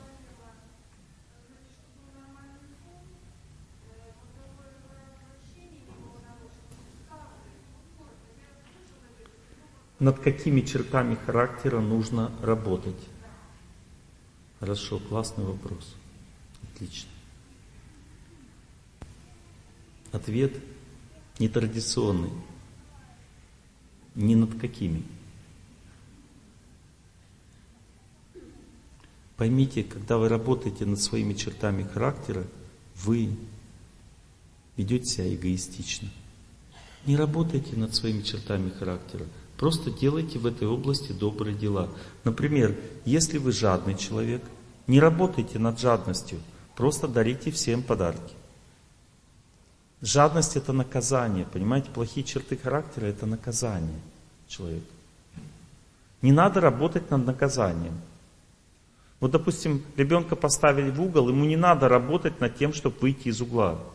Ему надо начать делать добрые дела, улыбаться папе и говорить, папа, я тебя люблю, ты хороший человек. Спасибо тебе за то, что ты меня поставил в угол. Теперь я стал мудрее. Если папа такой услышит, он говорит, выходи из угла, ты все, ты молодец. Папа решает. Ну, то есть, если папа видит, что вы много доброты делайте людям своим подарки, он вас избавит от жадности. Она у вас, он скажет, все, тебе не нужна жадность, ты прошел этот экзамен. Поэтому человек должен стремиться не к тому, чтобы исправить себе обидчивость, раздражительность, разочарование. Все это наказание. Нужно просто, если ты обидчивая, значит э, делай так, чтобы люди были счастливы и так далее. То есть делай противоположные вещи. Не желай себе того, чего ты желаешь. Как только ты будешь сильнее обидчивости, Бог заберет у тебя обидчивость. Сильнее лжи станешь, Бог заберет ложь. Сильнее означает просто говори правду людям, старайся в том, в чем ты можешь. Допустим, почему человек лжет? Он боится, что его за правду накажут. Всегда так было. Но если человек в чем-то, он чего-то же не боится, он, например, говорит, сегодня солнечная погода. Нечего бояться. Никто не накажет за это, правда? Это правда, которая, ну, как бы, не сильно страшна. Ну, и говорит ту правду, которую можешь говорить. Постепенно сможешь все говорить. Любую правду. Но иногда бывает, что правду не надо говорить, потому что Бог этого не хочет. Знаете об этом? Иногда надо молчать, а иногда надо врать. Например, человек, которого бросили, и он в шоке находится, если ему сказать, что жена никогда не вернется, он может повеситься. И в это время ему надо сказать, все будет хорошо, жена обязательно вернется. Для чего? Чтобы сохранить человеку жизнь. Ему правда не нужна в это время. Ему нужна помощь. Правда в данном случае не помогает. Поэтому нужно говорить только добрую правду людям, которая поможет человеку, а не ту правду, которая его разрушит. То есть, другими словами, э, человек должен любым способом отвлечься от себя. Мы постоянно привязаны к себе. Судьба заставляет нас сильно зацикливаться на себе. Что такое плохая судьба? Она бьет по мозгам человеку. И человек вообще не может не видеть ни природу, ни добрых людей. Он вообще не понимает, зачем ему жить на этой земле. Он постоянно думает о себе и о том событии, которое его сломала, понимаете? Это злая судьба, когда сильно действует, она зацикливает человека на боли, которая исходит из его сердца, и для того, чтобы победить судьбу, человек должен отвлечься от этой боли. С помощью добрых дел, допустим, он начал, вопреки тому, что ему плохо, просто идет и делает добрые дела другим. Понимаете, вопреки тому, что ему плохо, он, он идет и помогает другим, и тогда ему становится легче. Он идет на природу, несмотря на то, что он не хочет на нее идти, ему хочется дома сидеть. Ему становится легче. Понимаете? То есть, когда судьба приковывает к себе, надо оторваться от себя. Но люди, как э, сумасшедшие, думают в это время только о себе и о том событии, которое с ним произошло, и таким образом разрушают свою жизнь. Вот этого делать не надо. Сейчас сначала песня.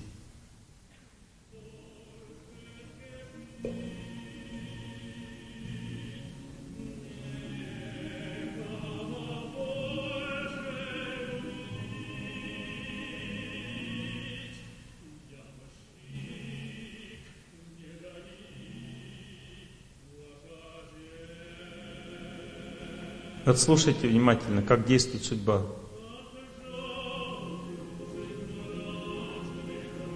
Мрачными равнины стали.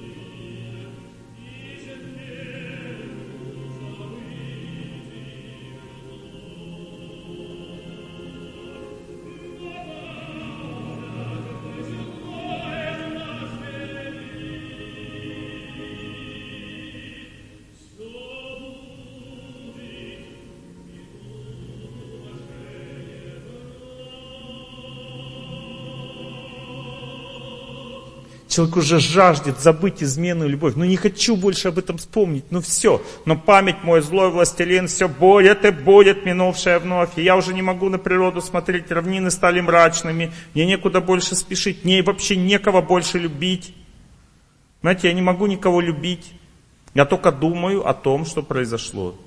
И это мысли эти разрушают и разрушают и разрушают мою жизнь, пока не произойдет одно из двух. Первое, моя жизнь не разрушится, и я не помру. И второе, я не перестану этим заниматься и начну желать всем счастья вопреки ситуации. Желать всем счастья вопреки ситуации. Спасибо большое. Вопреки ситуации, пока я не начну желать всем счастья, пока я не начну слушать тех, кто молится, вопреки ситуации, понимаете? Вопреки ситуации, пока я не начну прощать, того, кто меня оскорбил, пытаться хотя бы прощать. Вот это называется правильная жизнь, побеждающая судьбу, возвращающая судьбу, приносящая удачу, приносящая чистоту. приносящая радость. И человек всем сердцем должен стремиться к этому. А если он становится очень возвышенным, то жизнь его примерно так будет протекать. Примерно так. Как опять мои друзья, супруги Сколовы спели.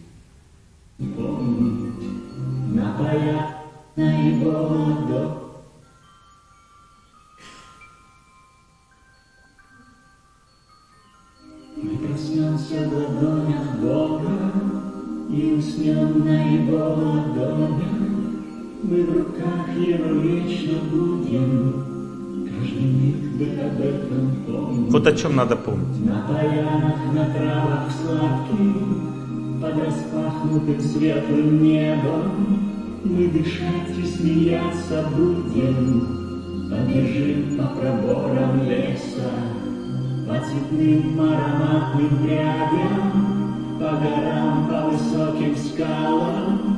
Мы увидим его бескрайность и замрем в далеком зоре. Вот и осталась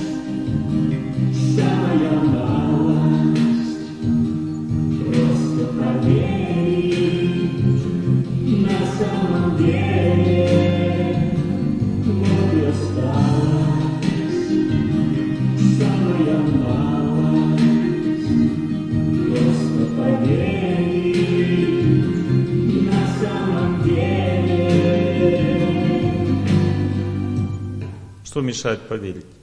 Жизнь мешает. Все, что вы видите вокруг себя, люди куда-то бежу, бегут, они что делают? Они разрушают веру в Бога. Лица пасмурные у всех вокруг. Вы посмотрите на улице, все несчастные, замученные. Это разрушает веру в Бога. Приходите домой, муж вам говорит, что, она опять на лекции была. Это разрушает веру в Бога. Ребенок приносит двойку, несмотря на то, что вы его учили, это разрушает веру в Бога. И т.д.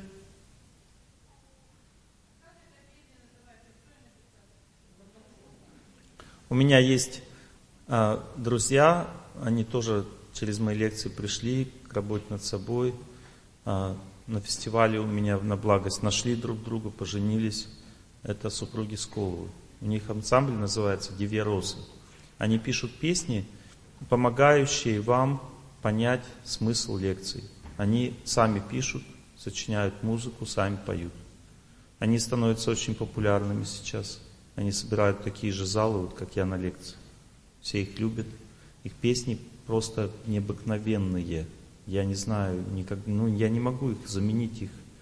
Я не могу заменить их пение ничем. Я такого никогда нигде не встречал. То есть их песни просто ни с чем не сравнимые.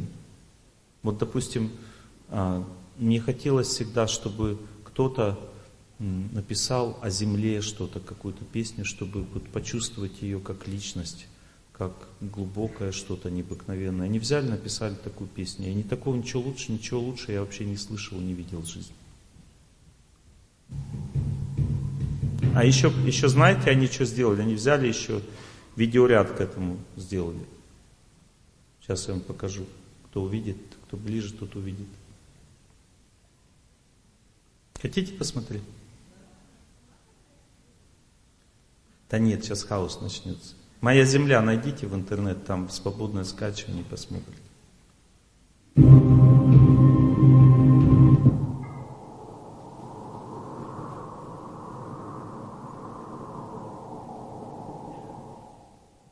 Видно?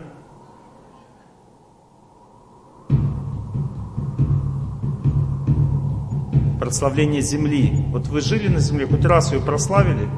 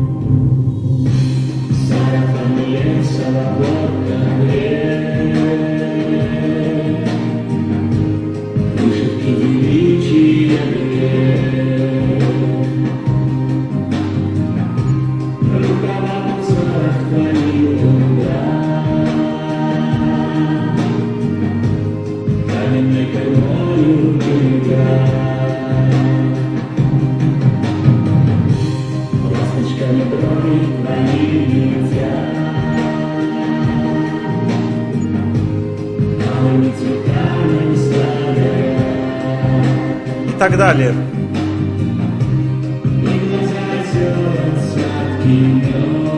В интернете найдите, каждый день смотрите. А? Музыка, ну, я думаю, сейчас музыка, ну, никто музыку полностью не пишет, она всегда состоит из каких-то аккордов там, которые в интернет можно найти. Ну, сейчас никто... Музыку они сами, конечно, сделали под эти слова, но все равно там сейчас нет такой музыки, вот, мало композиторов, которые бы прям взяли ноты, все написали. Ну, что-то, наверное, заимствуется откуда-то, но слова, видеоряд. А ну, сами они, конечно, не снимали это все. Тоже нашли где-то. Но вы увидели главное или второстепенное? Что вы увидели? Теперь у меня к вам вопрос. Суть какая? Вот, это правильно. Да, да, да, согласен. Да, согласен. Богу хвала, найдите еще такой видеоряд, тоже послушайте.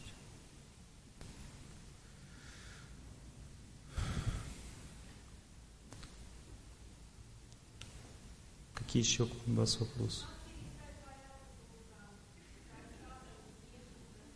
Спасибо, что спросили.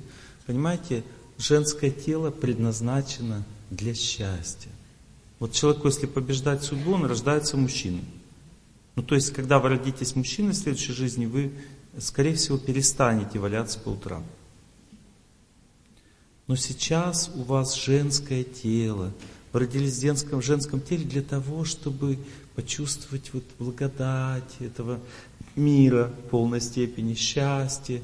И поэтому лень является не, непосредственным как бы, атрибутом женского тела, потому что без лени женщина даже красивой не может быть. Если женщина не ленивая, она некрасивая. Чтобы была красота, тело должно быть расслаблено. Расслаблено означает чуть-чуть ленивые.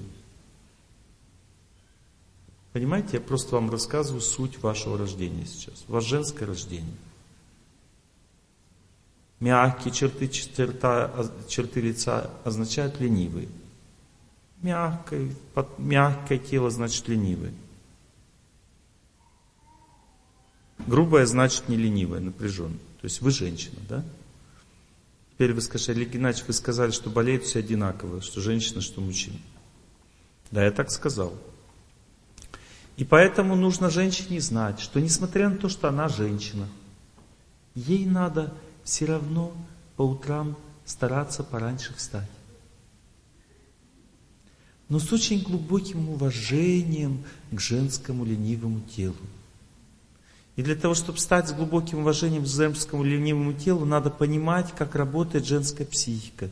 Что женщина может встать утром рано, только когда она сильно вдохновлена. Поэтому можете будильник поставить там, и на будильнике, допустим, там будет какая-то песня нас утро встречает прохладой. Ну, то есть женщина, когда с утра слушает что-то вдохновляющее, она думает, надо вставать, так хорошо. Все, и встает. Или второй вариант, у женщины очень такое совестливое сердце, и когда она сказала, позвонила подружке своей, давай завтра пораньше встанем. Она подружке говорит, а сама не хотела вставать. Ну, сама звонила, не хотела. Так как она подружке позвонила, она думает, я не могу не встать, я же обещала. Совестливое существо. Вот если мужчина, допустим, другу говорит, давай завтра встанем пораньше. Никаких гарантий, что они встанут вообще. Один проспал, и второй проспал. А вот если мужчина позвонит своему другу и скажет, слушай, я завтра рано встаю, представляешь? А ты, скорее всего, не сможешь. Вот тогда тот встанет тоже. Понимаете? То есть у мужчин другие отношения. Женщина просто, давай завтра рано встанем. То есть просто любовь, доброта и совесть. И все, они встают. То есть женщина Женщина активизирует себя не с помощью, понимаете, если женщина надо завтра рано встать, это мужской подход к жизни. Женщина должна вдохновиться, она музыку себе должна поставить, с подружкой договориться, мужа попросить, чтобы ее растолкал. Ну, то есть, нужно организовать себе правильно жизнь, понимаете? Вот, допустим, вы хотите, чтобы муж бегать на зарядку начал. Не надо ему говорить, бегай на зарядку. Надо говорить, пожалуйста, разбуди меня завтра, мне надо рано встать, чтобы бегать на зарядку. С любовью ему сказать, он скажет, ну ладно, хорошо. Специально встанет пораньше, чтобы вас разбудить. Потом вы встаньте, оденьтесь, скажете, слушай, мне там страшно, выйди, пожалуйста, со мной. Я буду бегать, а ты это, побудь там. Если он вас любит, он, он а что ты одеваешься, рубашку такую, как бы, одевай спортивный костюм, будет же плохо смотреться, я в спортивном иду, а ты красивее меня. Это нехорошо, давай одевай тоже спортивный костюм. Пойдем, постой рядом со мной, я буду бегать. Все, поставил, поставил, сам начал что-то делать. Потом начал бегать, она уже не бегает, он бегает. И он ее вытаскивает на улицу сам. Вот так надо с мужчиной себя вести, понимаете? Просто вот по-женски, по-доброму, ласково, помоги мне, и все, и он сам начнет бегать. Вот так меня жена вытащила бегать. Я ей рассказал, как важно бегать сначала три с половиной года назад. И вдохновил ее бегать, потому что у нее была киста в щитовидке, надо было ее рассасывать, и она добилась этого. Она начала бегать. Потом говорит, мне очень тяжело одной по утрам бегать, потому что я боюсь всего. Э, давай со мной бегай, ты же как бы всех вдохновляешь, давай бегай со мной. Я говорю, ну ладно, хорошо. Оделся, пошел с ней бегать. Она уже не бегает, я продолжаю. Она меня раскочегарила, а теперь я бегаю. Ну, то есть, э, женщина вдохновляет, мужчина делает потом. Вы поняли, как себя поднимать с постели рано утром? Не надо себя заставлять. Вот вы заставите себя встать, потом весь день жалеть об этом будете. Будете ходить думать, зачем я так издеваюсь над собой. И правильно будет думать, потому что женщина, женщина должна издеваться, она должна вдохновлять, она должна, и даже бегать женщина должна не так, как мужчина. Она как бегает? Она одной ногой пишет, другой зачеркивает.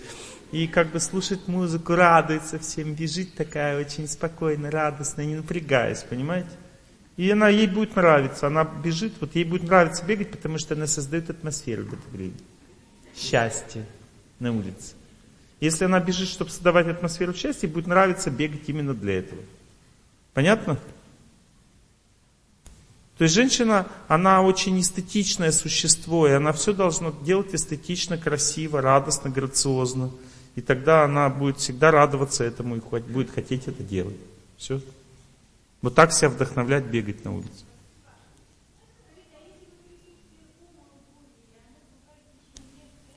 Там напряжение просто. Бег, статические упражнения. Можете не рассказывать дальше. Я не тот врач, который долго будет слушать. Я вижу, что от напряжения. Бегать, статические упражнения. Ком проходит, все. А? А вы вчера были на лекции? Нет, не были, вот надо послушать. Потому что вся лекция об этом была. И поэтому, кроме вас, такие вопросы не больше никто не задает, потому что знает, тут будет один ответ.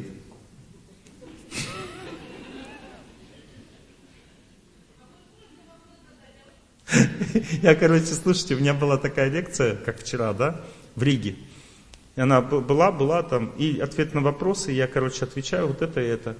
И потом женщина спрашивает меня что-то, и выкрикивает другая женщина из зала. Да ладно, что вы спрашиваете, все понятно, бегайте молиться.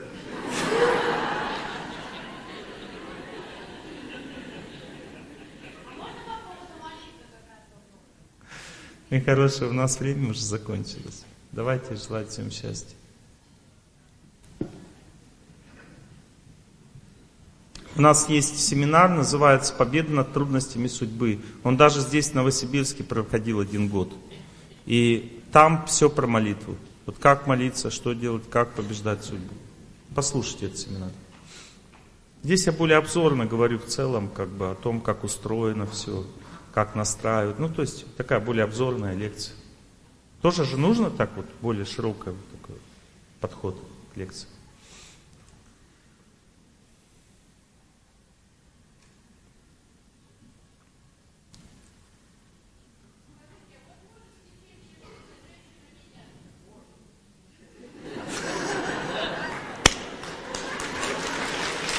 Yes! Реализованный опыт мужчины. Ответ получили, все. Все сели прямо.